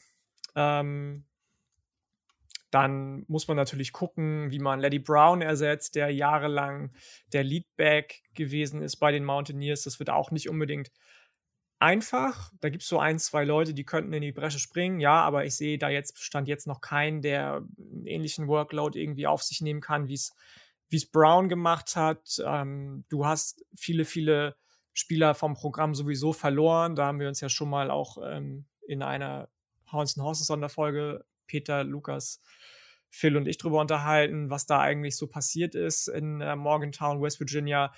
Jetzt ist es dann ziemlich genau danach, nach dieser Aufnahme der Folge dazu gekommen, dass man auch so ein, zwei Transfers reinholen konnte, eben unter anderem auch schon den angesprochenen JT Daniels. Ähm, in der Secondary konnte man ein paar erfahrene Spieler gerade von Juco und FCS-Level dazu bekommen. Das Linebacking-Core hast du gut verstärken können. Ich liebe League Poba, spricht man ihn, glaube ich, aus, ähm, der schon 2017 zu West Virginia damals committed war, bevor er dann 2018 zu Syracuse gegangen ist, so ein bisschen Off-Field-Issues hatte ausgesetzt hat und dann an Juko gegangen ist, da horrende Zahlen aufgelegt hat und jetzt quasi zurückkommt in seine Heimat. Ähm, der wird, glaube ich, auch von Beginn an starten auf Mike Linebacker. Du bekommst mit Jeremiah Aaron noch einen Wide Receiver, der sich so ein bisschen die Snaps mit Fort Wheaton und Sam James wird auch teilen. Da gehe ich fest von aus. Ähm, ja, die Trenches, die hat Luca ja schon so ein bisschen angesprochen, gerade die O-Line, die sind relativ gleichbleibend. Trotzdem muss vor allem offensiv, glaube ich, mehr gezeigt werden. Die Spieler, die er schon angesprochen hat, Wyatt Milo und Doug Nester, ähm, tolle Jungs, aber da muss einfach mehr kommen. Die müssen das hinbekommen, dass sie, dass sie Jane Dan äh, JT Daniels, Entschuldigung, einfach besser schützen. Wenn das passiert, das hat man bei Georgia schon gesehen, dann kann das ein richtig, richtig guter Quarterback werden, der auch viele tolle Deep Balls werfen kann. Ähm, wenn das nicht passiert, wenn die O-Line Grütze ist, dann hat auch JT Daniels große, große Probleme. Der ist beileibe niemand, der die irgendwie davon scrambled und, und aus der Pocket raus irgendwelche Plays kreiert. Auf gar keinen Fall. Ich ähm, trauere immer noch sehr, sehr Eki Messidor nach, der so ein bisschen der Defensive Line Anker gewesen ist. Jetzt muss das in Anführungsstrichen alleine Dante Stills, der Bruder von Darius Stills, richten, der letztes Jahr aber auch ein tolles, tolles Breakout-Jahr auf Nose Tackle gespielt hat, mit siebeneinhalb Sacks und elf Tackles voll Loss. Da bin ich gespannt, was von dem kommt. Ja, alles in allem sehe ich aber einfach die Tiefe vor allem zu dünn bei West Virginia, auch gerade auf, auf ähm, den, den Secondary-Positionen. Da wird äh, Freshman Jacoby Spells wahrscheinlich schon viel Playing Time bekommen, als dass sie all den anderen Teams, die da in meinem Ranking davor kommen, leider gefährlich werden können. Ich gehe davon aus, tatsächlich, dass es ein negativer Rekord wird und ähm, hoffe im Zuge dieses negativen Records, auch wenn er bei mir mit vielen Vorschusslorbeeren vor ein paar Jahren gestartet ist, dass man sich von Neil Brown trennt. Ähm, die 7 ist bei mir Texas Tech. Ich sehe die ein bisschen stärker als alle anderen von euch, glaube ich. Ich mag prinzipiell super, super gerne Joey McGuire. Joey McGuire, Entschuldigung. Wahnsinnig spannender Head Coach, der sich in Texas wahnsinnig gut auskennt, der mit Tim de Reuter, den Luca schon angesprochen hat, auch einen super, super krassen Defensive Coordinator an Land ziehen konnte, der beispielsweise Von Miller bei Texas A&M groß gemacht hat. Äh, sorry, Luca, für die kleine Nennung vom äh, Kult jetzt hier, wie ihr es ja immer so schön sagt, als Oklahoma oder Texas-Fans.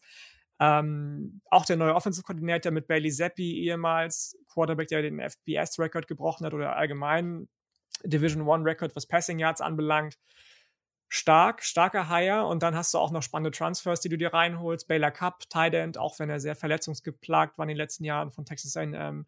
Dimitri Moore, Tyler Owens, alles spannende Transfers in der Defensive, die beiden. Ich gehe davon aus, dass sie ein bisschen mehr zeigen können, als ähm, den viele andere zutrauen, aber für den Sprung in die obere Tabellenhälfte reicht es auch bei mir nicht. Ähm, 6 TCU, viele spannende Freshmen. Ansonsten wurde auch da schon alles gesagt. Sony Dykes konnte ja auch einige Spieler von TCU überzeugen, die vorher zu ihm zu, zu SMU committed waren, unter anderem Jordan Hudson, Five-Star Wide Receiver. Auf den bin ich echt gespannt, wer auch immer dann die Bälle auf ihn werfen wird, ob das Max Duggan ist oder den zweiten habe ich jetzt schon wieder vergessen von TCU. So Morris, spannend sind sie. Morris. Morris, Chandler Morris, danke. Genau. Ehemaliger Oklahoma Quarterback auch. Auf fünf bei mir erst oder nur Texas. Ich sehe da das Skill-Talent definitiv da, aber ich bin echt nicht sold auf, es tut mir leid, auf Sarkisian als Head Coach. Ich bin da noch nicht so weit. Ich bin gespannt, ob Quinn Ewers die Vorschusslorbeeren, ob er denen gerecht werden kann. Ich habe ähm, Kiel hat das ja ganz, ganz äh, witzigerweise auch bei uns im, im äh, Slack angesprochen, dass ja böse Zungen behaupten, er musste aufgrund der Booster Quinn Ewers zum Starting Quarterback ernennen, obwohl ein, zwei Tage vorher Hudson Card so ein bisschen wieder mit reingerutscht ist in die Contention, ob er nicht vielleicht startet. Ich bin da, bin da skeptisch bei Texas, muss ich sagen. Ja, Skill, Skill Position Talent, Entschuldigung, ist da. Ähm, schwierige Worte heute hier. Aber alles andere ist mir bis eben auf diese Skill Positions noch zu, zu vage und zu, zu neu einfach. Auf vier dann ähm, Baylor, auf drei Oklahoma. Ich sehe die, glaube ich, ein bisschen, äh, bisschen stärker als alle anderen, mit Brent Vanderbilt als neuem Defensive-Minded Head Coach. Ähm, gefällt mir das schon sehr gut und auch gerade die Kombination aus den Transfers, aus den bleibenden Spielern gefällt mir gut, aus den Spielern, die vielleicht Luca und Peter schon angesprochen haben, äh, dann ein Breakout-Jahr haben können, unter anderem von Tennessee gekommen, Key Lawrence und Eric Gray. Ähm, und mein Championship-Game ist dann Oklahoma State auf der 1 und Kansas State auf der 2. Und ich glaube tatsächlich, dass Kansas State das gewinnt. Kurzer Einschub von mir noch. Also Skill pro Player, das könnten wir gut übernehmen als so Abkürzung jetzt. Skill pro, ja. Skill pro Player. Skill pro Player, Skill Position Player. Schwieriges ja. Wort. Ja. Ja, genau. Tatsächlich nicht einfach. Ja, nice. Spannend, ja. Es ist echt, äh, gro gibt große Unterschiede. Hm, hat natürlich auch mal was damit zu tun, wenn man alle jetzt in einem, äh, also in einer ganz gesamten Conference und nicht in zwei Divisions rankt, dann glaube ich, entsteht das dann nochmal schneller. Aber die Big 12 haben wir am Anfang schon besprochen, tendiert auch dazu, etwas wilder zu sein von den Rankings und nicht so ganz klar, ja, Team 1 äh, oder Team X muss irgendwie definitiv an 1 gesetzt sein. Ähm, ja, bei mir wird es jetzt, ihr habt ja schon alles eigentlich zu den Teams gesagt. Hm, ich habe auf 10 Texas Tech. Ich glaube, das wird eine heftige Übergangssaison und ich glaube auch persönlich, also man muss jetzt mal abwarten. Klar, das Recruiting gerade läuft sehr gut, aber das, so wie das Team gerade aufgestellt ist, bin ich kein besonders großer Believer. Neun Kansas, die haben ja auch eine Top 25 Transfer Class gehabt. Also ich glaube schon, dass wir da einen deutlichen Sprung sehen werden, aber das bedeutet halt jetzt hier, dass am Ende, was weiß ich, beide Teams irgendwie drei Siege haben äh, und Kansas halt gegen Texas Tech gewonnen hat oder sowas. Also, das ist jetzt nicht, dass das eine Team so besonders viel besser ist als das andere. West Virginia habe ich an acht, ähm, hatten, glaube ich, einige andere auch schon. Ja, also hängt jetzt einfach sehr viel davon ab, was, was für ein JT Daniels wir jetzt hier auch sehen. Ähm, tendenziell eigentlich eine coole Verpflichtung für West Virginia, aber ja, da fehlt gerade so ein bisschen der Drive. Also das Programm, da muss noch einiges passieren und da muss vielleicht auch einfach frischer Wind rein, wie Yannick eben gesagt hat, um da ähm, wieder neu angreifen zu können. Hm. Auf sieben habe ich Iowa State. Das ist für mich so ein Team, die können in jegliche Richtung, äh, es kann für die in jegliche Richtung gehen, weil ich glaube, es wird da halt sehr viel, wir werden da einige Freshmen oder vielleicht nicht Freshmen, aber junge Spieler sehen, die jetzt vielleicht in diese Fußstapfen von einem Brock Purdy, von einem Brees Hall treten und dementsprechend da so diesen nächsten Schritt machen. Und wir wissen aber noch nicht, wer das ist. Also da ist einfach viel möglich. Matt Campbell ist ein super Head Coach, deswegen ist da einiges drin. Aber ja, das ist jetzt so das mittlere Outcome irgendwie für mich. An 6 TCU. Mal gucken, wie es da auf Quarterback aussieht. Angeblich soll sogar, jetzt muss ich nochmal kurz gucken, wie der Gute heißt, sogar der dritte Quarterback auch noch Spielzeit in der ersten Partie gegen ähm, Colorado bekommen. Keine Ahnung, wie das äh, da aussieht, aber das habe ich zumindest gelesen. Ähm, genau, es ist Sam Jackson, das ist ein Redshirt Freshman, äh, der, ja, mal gucken, ne? Also Duggan hat ja schon sehr, sehr viel Erfahrung. Der hat ja 29 Spiele schon für TCU gestartet. Äh, ja, mal gucken, äh, was, äh, wie das da weitergeht. Diese Situation ist noch nicht so ganz gelöst, aber mit Quentin Johnson hat man einen potenziellen Top 5 Receiver für die kommende NFL Draft. Also, das ist auch, ich hab, wir, wir hatten da schon mal drüber gesprochen. Wir haben viele sehr gute Receiver für die Draft, äh, die irgendwie 6-0, 5-11, 6-1 groß sind und er ist mit seinen 6-4 halt wirklich echt athletisch, ähm, guter Spieler nach dem Catch, ähm, ganz, ganz tolle Dynamik, die der mitbringt und einfach ein ganz anderer Spielertyp. Deswegen, mit dem werden wir sehr viel Spaß haben. Mm, und ja, mal gucken, wie es jetzt weitergeht mit äh, Sonny Dykes ähm, in seinem ersten Jahr, der aber ja 2017 schon Offensive Analyst bei TCU war. Ist jetzt auch nicht so eine klassische Saison, wo der Head Coach das Team noch nie vorher irgendwie gesehen hat oder noch nie sich da in irgendeiner Rolle befunden hat. Genau, so. Und jetzt sieht es halt bei mir ganz anders aus. Ich habe auf fünf Oklahoma State. Ich glaube nicht dran. Ähm, ich, also erstens glaube ich, dass die Defense schon einen Schritt zurück machen wird, habe ich ja eben kurz gesagt. Und ich bin kein Believer in Spencer Sanders. Bin ich einfach nicht. Ich glaube, das Team wird hier in dieser Runde im Konsens etwas über, überschätzt. Aber ja, mal gucken. Um das Ganze dann komplett zu machen, habe ich ähm, auf vier Kansas State. Also ich, ja, also das ist für mich wirklich, die, es ist das Team, wie es auch generell beschrieben wird für mich. Also es ist dieses Dark Horse Team, was hinter der Spitzengruppe so den nächsten Spot bekommen sollte. Ähm, sehr, sehr spannend, super Playmaker, offensiv und defensiv. Aber deswegen, genau, habe ich jetzt ähm, aus den genannten Gründen auf fünf Oklahoma State und auf vier Kansas State. Ähm, ja, kein besonders also Kansas State, glaube ich, hat eine Chance, Oklahoma State. Sehe ich, ich persönlich, keine Ahnung, es kann sein, dass ich komplett daneben liege und letztes Jahr haben sie es ja auch hinbekommen, ne? Aber ich glaube nicht daran, dass sie da oben in diese Spitzengruppe eintreten können. Also für mich ist der Cut nach vier. Ähm, aber ja, gut. Auf drei habe ich Texas, haben wir auch schon ausführlich drüber geredet. Es gibt noch viele Fragezeichen, aber das Talent ist einfach zu groß. Auf zwei habe ich Baylor. Ähm, ja, super Defensive Line, Offensive Line. Ähm, ich glaube auch, dass Blake Shapen da einiges eröffnen kann auf Quarterback und daher glaube, werden die wieder sehr gut spielen.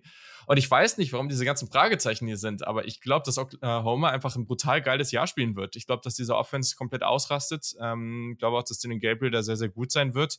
Ähm, und ja, also ich habe Dylan Gabriel jetzt auch an einigen Stellen schon als Dark Horse Heisman-Kandidat gesehen und ich glaube, so darf man den auch durchaus sehen. Also keine Frage, der sollte da jetzt nicht in diese absolute Top-Gruppe gelten, die es ist mehr so ein Ding, macht es Sinn, jetzt weiß ich nicht, 100 Euro auf CJ Stroud oder Bryce Young zu setzen? Eigentlich eher nicht. Äh, setzt halt lieber irgendwie 20 äh, auf jemanden wie Dylan Gabriel, weil der hat schon sehr, sehr explosive Offensiven angeführt.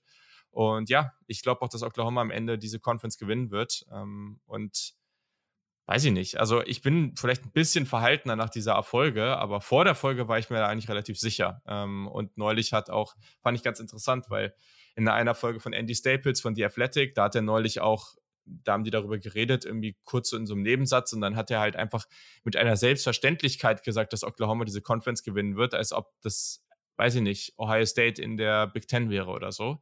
Ähm, ganz so sehe ich es, glaube ich, nicht. Aber ich glaube schon, dass Oklahoma eine sehr, sehr gute Chance hat, am Ende in diesem Championship-Game zu stehen. Also. Okay, spannend, ja. ja. Ich bin vielleicht ein bisschen von Natur aus ein bisschen pessimistischer, was meine Teams angeht manchmal, aber Mal schauen. Also ich werde gerne überrascht. Ich habe jetzt auch vier, aber ich werde gerne überrascht, wenn sie ins Championship Game reinkommen und das gewinnen. Sage ich nichts gegen, ne? Das kann ich mir vorstellen. Sehr gut. Cool. Ähm, vielleicht ein paar Spiele noch, äh, auf die ihr euch freut, die Non-Conference ähm, gespielt werden. Ich meine, eins, auf das wir uns alle freuen, ist sicherlich in Woche 2 Texas-Alabama, ähm, 10. September. Auch ein Spiel. Man darf Texas daran jetzt nicht messen, aber es ist dann schon irgendwie ein Indikator, ob Texas irgendwie ein knappes Spiel draus machen kann oder ob sie halt komplett auseinandergenommen werden. Also das ist schon noch mal so ein Zeichen, wo steht Texas gerade. Daher eigentlich sehr interessant, aber es könnte auch langweilig werden. Ja. Ähm, welche anderen Spiele äh, hast du noch, Yannick? Also ich kann hier ja nur ein Spiel nennen. Das ist gleich in Woche 1 der Backyard Brawl. West Virginia ja. gegen Pitt. Ähm, ESPN Game Day Live kommt sogar hin. Das will schon was heißen, wenn nach so langer Zeit der Backyard Brawl wieder am Start ist. Und ähm, ja, das auf jeden Fall. Ich freue mich tatsächlich auch sehr, muss ich sagen. Da bin ich gespannt, inwieweit es da gleich so ein bisschen in Anführungsstrichen Kräftemessen neuer und alte Kräfte, neuer und alter Kräfte gibt, eben auf die Woche zwei, die du schon angesprochen hast mit Alabama, Texas, wo dann unter anderem Houston gegen Texas Tech spielt ja. und BYU gegen Baylor. Yes. BYU okay. Baylor habe ich auch noch auf dem Zettel gehabt, so. Ähm, eventuell Iowa State gegen Iowa ähm, als mhm. Rivalry, mhm. direkt in Woche zwei auch spannend ähm, weiter hochklassiger Football bekommen direkt so. Aber könnte auf jeden Fall ein spannendes Spiel sein. Ähm, dann muss ich als Oklahoma-Fan noch sagen, Woche 3 gegen Nebraska. Ich rechne nicht, dass es wirklich spannend wird. Aber letztes Jahr habe ich es auch nicht gedacht und dann wurde es auch noch mal eng. Ähm, aber ja, genau, das waren auch so meine Spiele dann, auf die ich noch ein Auge hätte. Yes, genau. Wochen September, äh, 10. September spielt auch noch Arizona State at Oklahoma State. Keine Ahnung, ob das jetzt so krass ist, aber ja, das wäre jetzt noch das Spiel, was ich hier noch hatte. Ja, und ähm, Sony Dykes altes gegen Sony Dykes neues Team, Woche 4, TCU, SMU. Mal sehen, wie das ausgeht. Es, SMU ja jetzt mit Red Lashley, neuer Head Coach. Mal gucken. Es ist heftig, finde ich, dieses Jahr. Ich finde, die letzten Jahre war der Start in die College Football Saison immer so, so lala. Also, es war meist so, dass du ein, zwei brutal heftige Spiele hattest. Ne? Also, wie letztes Jahr in Clemson, Georgia. Ein Kracher und sonst drumherum war aber alles sehr, sehr, sehr, sehr überschaubar. Und dieses Jahr habe ich das Gefühl, in Woche 1, dass, also ich glaube, es wird, weil das Ding ist ja, es gibt diese richtig guten Spiele, sei es jetzt irgendwie Ohio State Notre Dame, sei es irgendwie ähm, Georgia gegen Oregon und so weiter. Aber diese ganzen Spiele, die einfach zwischen zwei kompetitiven Teams sind, die sind ja auch einfach super wertvoll und super gut. Also das ist ja immer schon cool, wenn du einen Slate hast, wo viele Spiele zwischen zwei kompetitiven Power 5 Teams sind. Und ich glaube, es wird brutal schwer, einfach überhaupt ähm, da alles verfolgen zu können an dem Samstag, weil es so viele gute Spiele gibt. Ähm, und daher freue ich mich da schon sehr drauf. Die ersten Wochen generell sehr, sehr gut besetzt. Auf jeden Fall, definitiv. Definitiv weniger, deutlich weniger Cupcake-Games zu Beginn der Saison als, mhm. als früher noch, wo man immer gesagt hat, ja, die ganzen großen Teams schedulen sich irgendwelche Cupcake-Games gegen Division 2 oder FCS-Programme. Ähm, Division 2 geht gar nicht, glaube ich, oder? FCS-Programme, ähm, damit sie in Spielrhythmus reinkommen und das ähm, findet man immer, immer weniger. Auf jeden Fall. Gefällt mir auch gut. Ja. Ja, vor allem, weil es auch. Ist, ich habe das Gefühl, dass die, das Sketch ein bisschen mehr rumgeschoben wurde. Also, dass öfter auch in-Conference-Games dann früher gespielt werden. Ähm, und das ist ja vielleicht ganz gut, dass nicht diese ganzen schlechten Conference-Games alle in einer Woche stattfinden.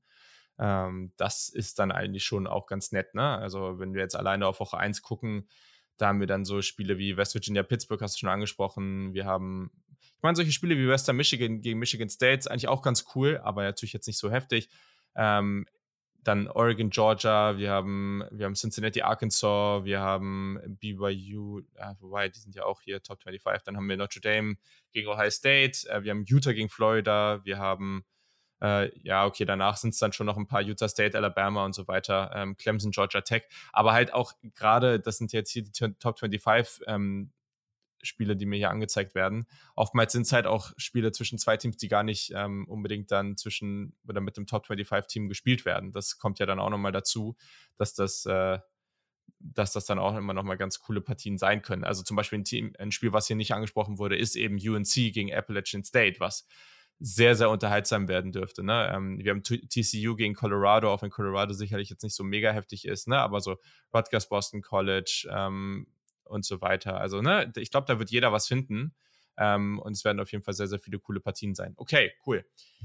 Dann lass uns doch mal ganz kurz weitermachen, die beiden Awards äh, abschließend. Joystick Award, ich weiß nicht, also für mich gibt es da nur der Deuce Vaughn oder halt Bijan Robinson, aber ich habe jetzt jemand Deuce Vaughn genommen. Ja, habe ich auch. Halt mich kurz. Beim Joystick Award jetzt, ja, ja, ja definitiv. Ja. Ja, Luca, und wen hast du als Conference Player of the Year? Ihr wart euch da eben gefühlt alle so einig, dass es da nur einen Kandidaten gibt. Wer ist denn das? Bei mir Bijan Robinson tatsächlich. Yannick? Ich habe tatsächlich lange überlegt, ähm, ob ich nicht doch Dylan Gabriel nehme, weil ich dem richtig viel zutraue, wie gesagt, unter Jeff Levy gleich zu Beginn der Saison habe ich das ja, äh, zu Beginn der Folge habe ich das ja gesagt, ähm, aber mich dann am Ende doch auch für Bijan Robinson entschieden. Ja, ich habe genau das gemacht. Ähm, es wäre ja nicht konsistent, wenn ich jetzt hier Oklahoma als, äh, würde, ja, ja. Wenn ich, erstens das und wenn ich Oklahoma auch nicht als ähm, oder wenn ich als Champion tippe, dann muss der den Gabriel ein verdammt gutes Jahr gespielt haben. Deswegen habe ich ihn jetzt hier auch als Conference Player of the Year Tipp. Aber es ist interessant, wenn wir den Konsens nehmen hier von uns allen, glaube ich. Ich weiß nicht, Janik, wo, wo hast du Texas und Oklahoma? Wen hast du höher? Ich hatte tatsächlich Oklahoma höher auf drei und Texas auf fünf. Okay, aber ich glaube, wenn wir das zusammennehmen, dann kommen wir ungefähr beim gleichen Ranking für die beiden raus. Also wir hatten jetzt hier zwei Leute, die ähm, Texas höher hatten und zwei, hm. die ähm, Oklahoma höher hatten. Ja. Ich muss auch sagen, ich habe lange überlegt, ob ich Oklahoma nicht auch an eins oder zwei setze, aber dann eben mich aufgrund dieser. Ich, also Oklahoma hat natürlich auch einem anderen Talent und Wegbarkeiten als viele andere Programme, die ich jetzt ganz weit unten einsortiert habe, aber trotz dessen, dass dann eben vieles neu ist und auch wenn ich viel von Brad Venables halte, ist eben neuer Coach, so viele neue Koordinator auch, aber und deswegen eben auf drei nur und jetzt darfst du weiterreden. Sorry. Nö, alles gut. War ja, war ja super. Perfekt, cool. Sehr, sehr schön. Dann haben wir es, glaube ich, für diese Folge. Passt mir jetzt auch ganz gut, weil äh, ich jetzt noch ein bisschen weitermachen muss hier. Ich habe noch keine Uniform of the Year gewählt, während ich weg Jersey war. of the Conference, ja. Ja, okay, das können wir noch machen. Danach äh, muss ich dann auch los. Ähm, ja, ja, Janik, komm raus. Äh, Baylor in allen Varianten. Ja. Grün, grün, gelb, gelb, weiß, weiß. Okay. okay. Ähm, also ich habe äh, mich jetzt entschieden, also Iowa State All Black wäre langweilig, deswegen habe ich die erstmal rausgenommen, aber das ist eines der besten so. Ähm, ich habe tatsächlich, gibt so TCU All Blacks mit so einem lila Kranz oben rum. Die finde ich eigentlich echt ganz nice. Ich weiß, Julian ist nicht so lila oder so Fan, aber ähm, ich finde, die sehen ganz gut aus. Ähm, ja, geht, ne? Also, das ist wie bei den Ravens, wenn du All Blacks nimmst und dann, dann so deine Elemente so ganz leicht mit Lila hast, dann ist cool. Ähm, deswegen, ja. da kommt es ein bisschen drauf an. Ich habe aber auch gemerkt, dass ich gefühlt noch, also ich kann mich nicht daran erinnern, dass ich mal ein lilanes Kleidungsstück getragen habe. Also ich habe auch keine Ahnung, ob mir das gut steht. Vielleicht versuche ich das irgendwann mal und auf einmal bin ich total angetan davon und bin äh, auf einmal völliger Fan. Das kann natürlich auch sein. Ähm, ja, ich, ich, ich fahre hier den Kansas Hype Train jetzt volles Brett durch, Leute. Ähm, ich muss sagen, es ist nicht bei allen Uniforms von denen so, aber erstens finde ich der Helm mit diesem, mit diesem Streifen oben drüber, so in der Mitte, das ist ganz cool. Und dann, es gibt schon ein paar Uniform-Kombis, die da ganz geil sind. Also, die hat natürlich letztes Jahr dieses äh, Throwback-Ding in diesem Hell- und Dunkelblau, das mal so ganz anders war. Aber ich mag es vor allem, also die Elemente, die, die Uniform-Kombis, wo sie viel Weiß mit drin haben, sehen gut aus.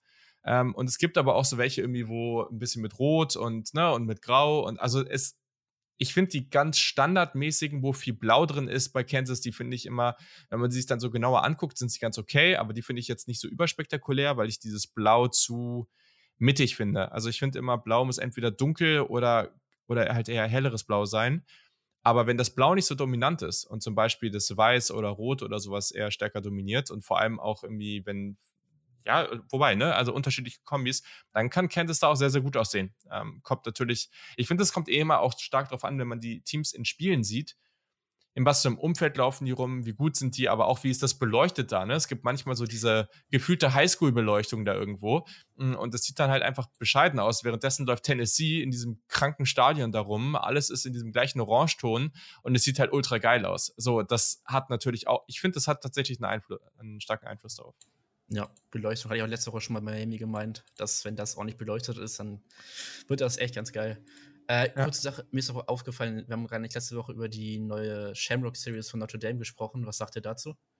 Diese weißen ich und dann diese goldenen Elemente. ist, ist besser als die Sachen davor, aber ich bin ja, nie ein Fan von dieser Serie. Also, nee, okay. ich finde, Notre Dame habe ich ja schon mal gesagt, in den ganz normalen Uniforms super clean, ist einfach ikonisch, auch wenn man da auch von halten kann, was man möchte, aber diese Shamrock Series oh, muss ich jetzt auch echt nicht haben. Ja, sehe ich eh nicht. Es passt halt so, es ist ja auch zum Thema Las Vegas irgendwie, das passt halt einfach ja, nicht zu diesem traditionsreichen Programm, da nee, irgendwie so abgefahrene Triftfonds raufzusetzen. Geht gar nicht. Ja, ich wollte es nochmal ansprechen, weil ich dachte, wäre nochmal ja. vielleicht. Guter Punkt auf jeden Fall. Ja, ich war auch verwirrt von der ganzen Geschichte, auch von diesem Video und so. So, ich so, wo ist jetzt also Notre Dame und Vegas und also unterschiedlicher könnten die Welten eigentlich nicht sein. Also vor allem dauert es ja auch erstmal vier Minuten, fünf Minuten, bis das, bis das Jersey ja. erstmal aufgetaucht ist. Also Marcus Freeman kannst du gleich irgendwie einen Blockbuster reinballern, aber der Rest war mehr oder weniger zum Fremdschämen. naja, mal gucken, äh, ob Notre Dame in Woche 1 dann äh, auch zum Fremdschämen ist oder äh, ob es für mich eher bitter wird. Mal gucken. Das werden wir dann sehen. Da sprechen wir dann übrigens nächste Woche drüber, denn es ist dann unsere, unter anderem unsere Week One Preview. Da werden wir auch die Partien tippen. Also, das wird auf jeden Fall schon ziemlich cool. Ähm, können auch noch überlegen, ob wir da vielleicht ein paar witzige Elemente in die wöchentlichen Tipps mit einbringen oder ob wir das irgendwie vielleicht auch weiß ich nicht, ob wir uns jede Woche so Top 5 Games raussuchen und äh, da das dann vielleicht ein bisschen tracken, äh, wer wie führt. Das ist ja vielleicht auch ganz cool. Das wäre eigentlich spaßig, wenn wir dann so ein Ranking von Woche zu Woche fortsetzen ähm, und dann immer mal gucken, wer vorne liegt. Das wäre eigentlich ganz geil. In diesem Sinne, schickt uns eure Fragen. Da wollen wir ganz, ganz viele von, weil nächste Woche ist eben auch nochmal QA vor der Saison. Das machen wir immer so und das ist auch immer sehr, sehr unterhaltsam. Einige haben wir schon bekommen, also Twitter, Instagram, etc. der Kick, per Mail. Könnt ihr uns auch persönlich schreiben. Wir fügen das dann alles in unser Dokument ein, verteilen die Fragen ein bisschen und dann wird das eine runde Sache. Also, Vielen Dank euch beiden. Hat wieder Spaß gemacht und dann wünsche ich euch allen ein schönes Wochenende. Die Folge wird aufgenommen nächsten Montagabend, glaube ich.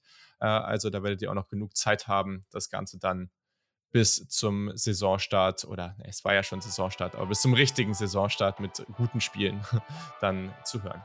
Also bis dann, habt ein gutes Wochenende und bis zum nächsten Mal. Tschüssi. Ciao. Tschüss. tschüss.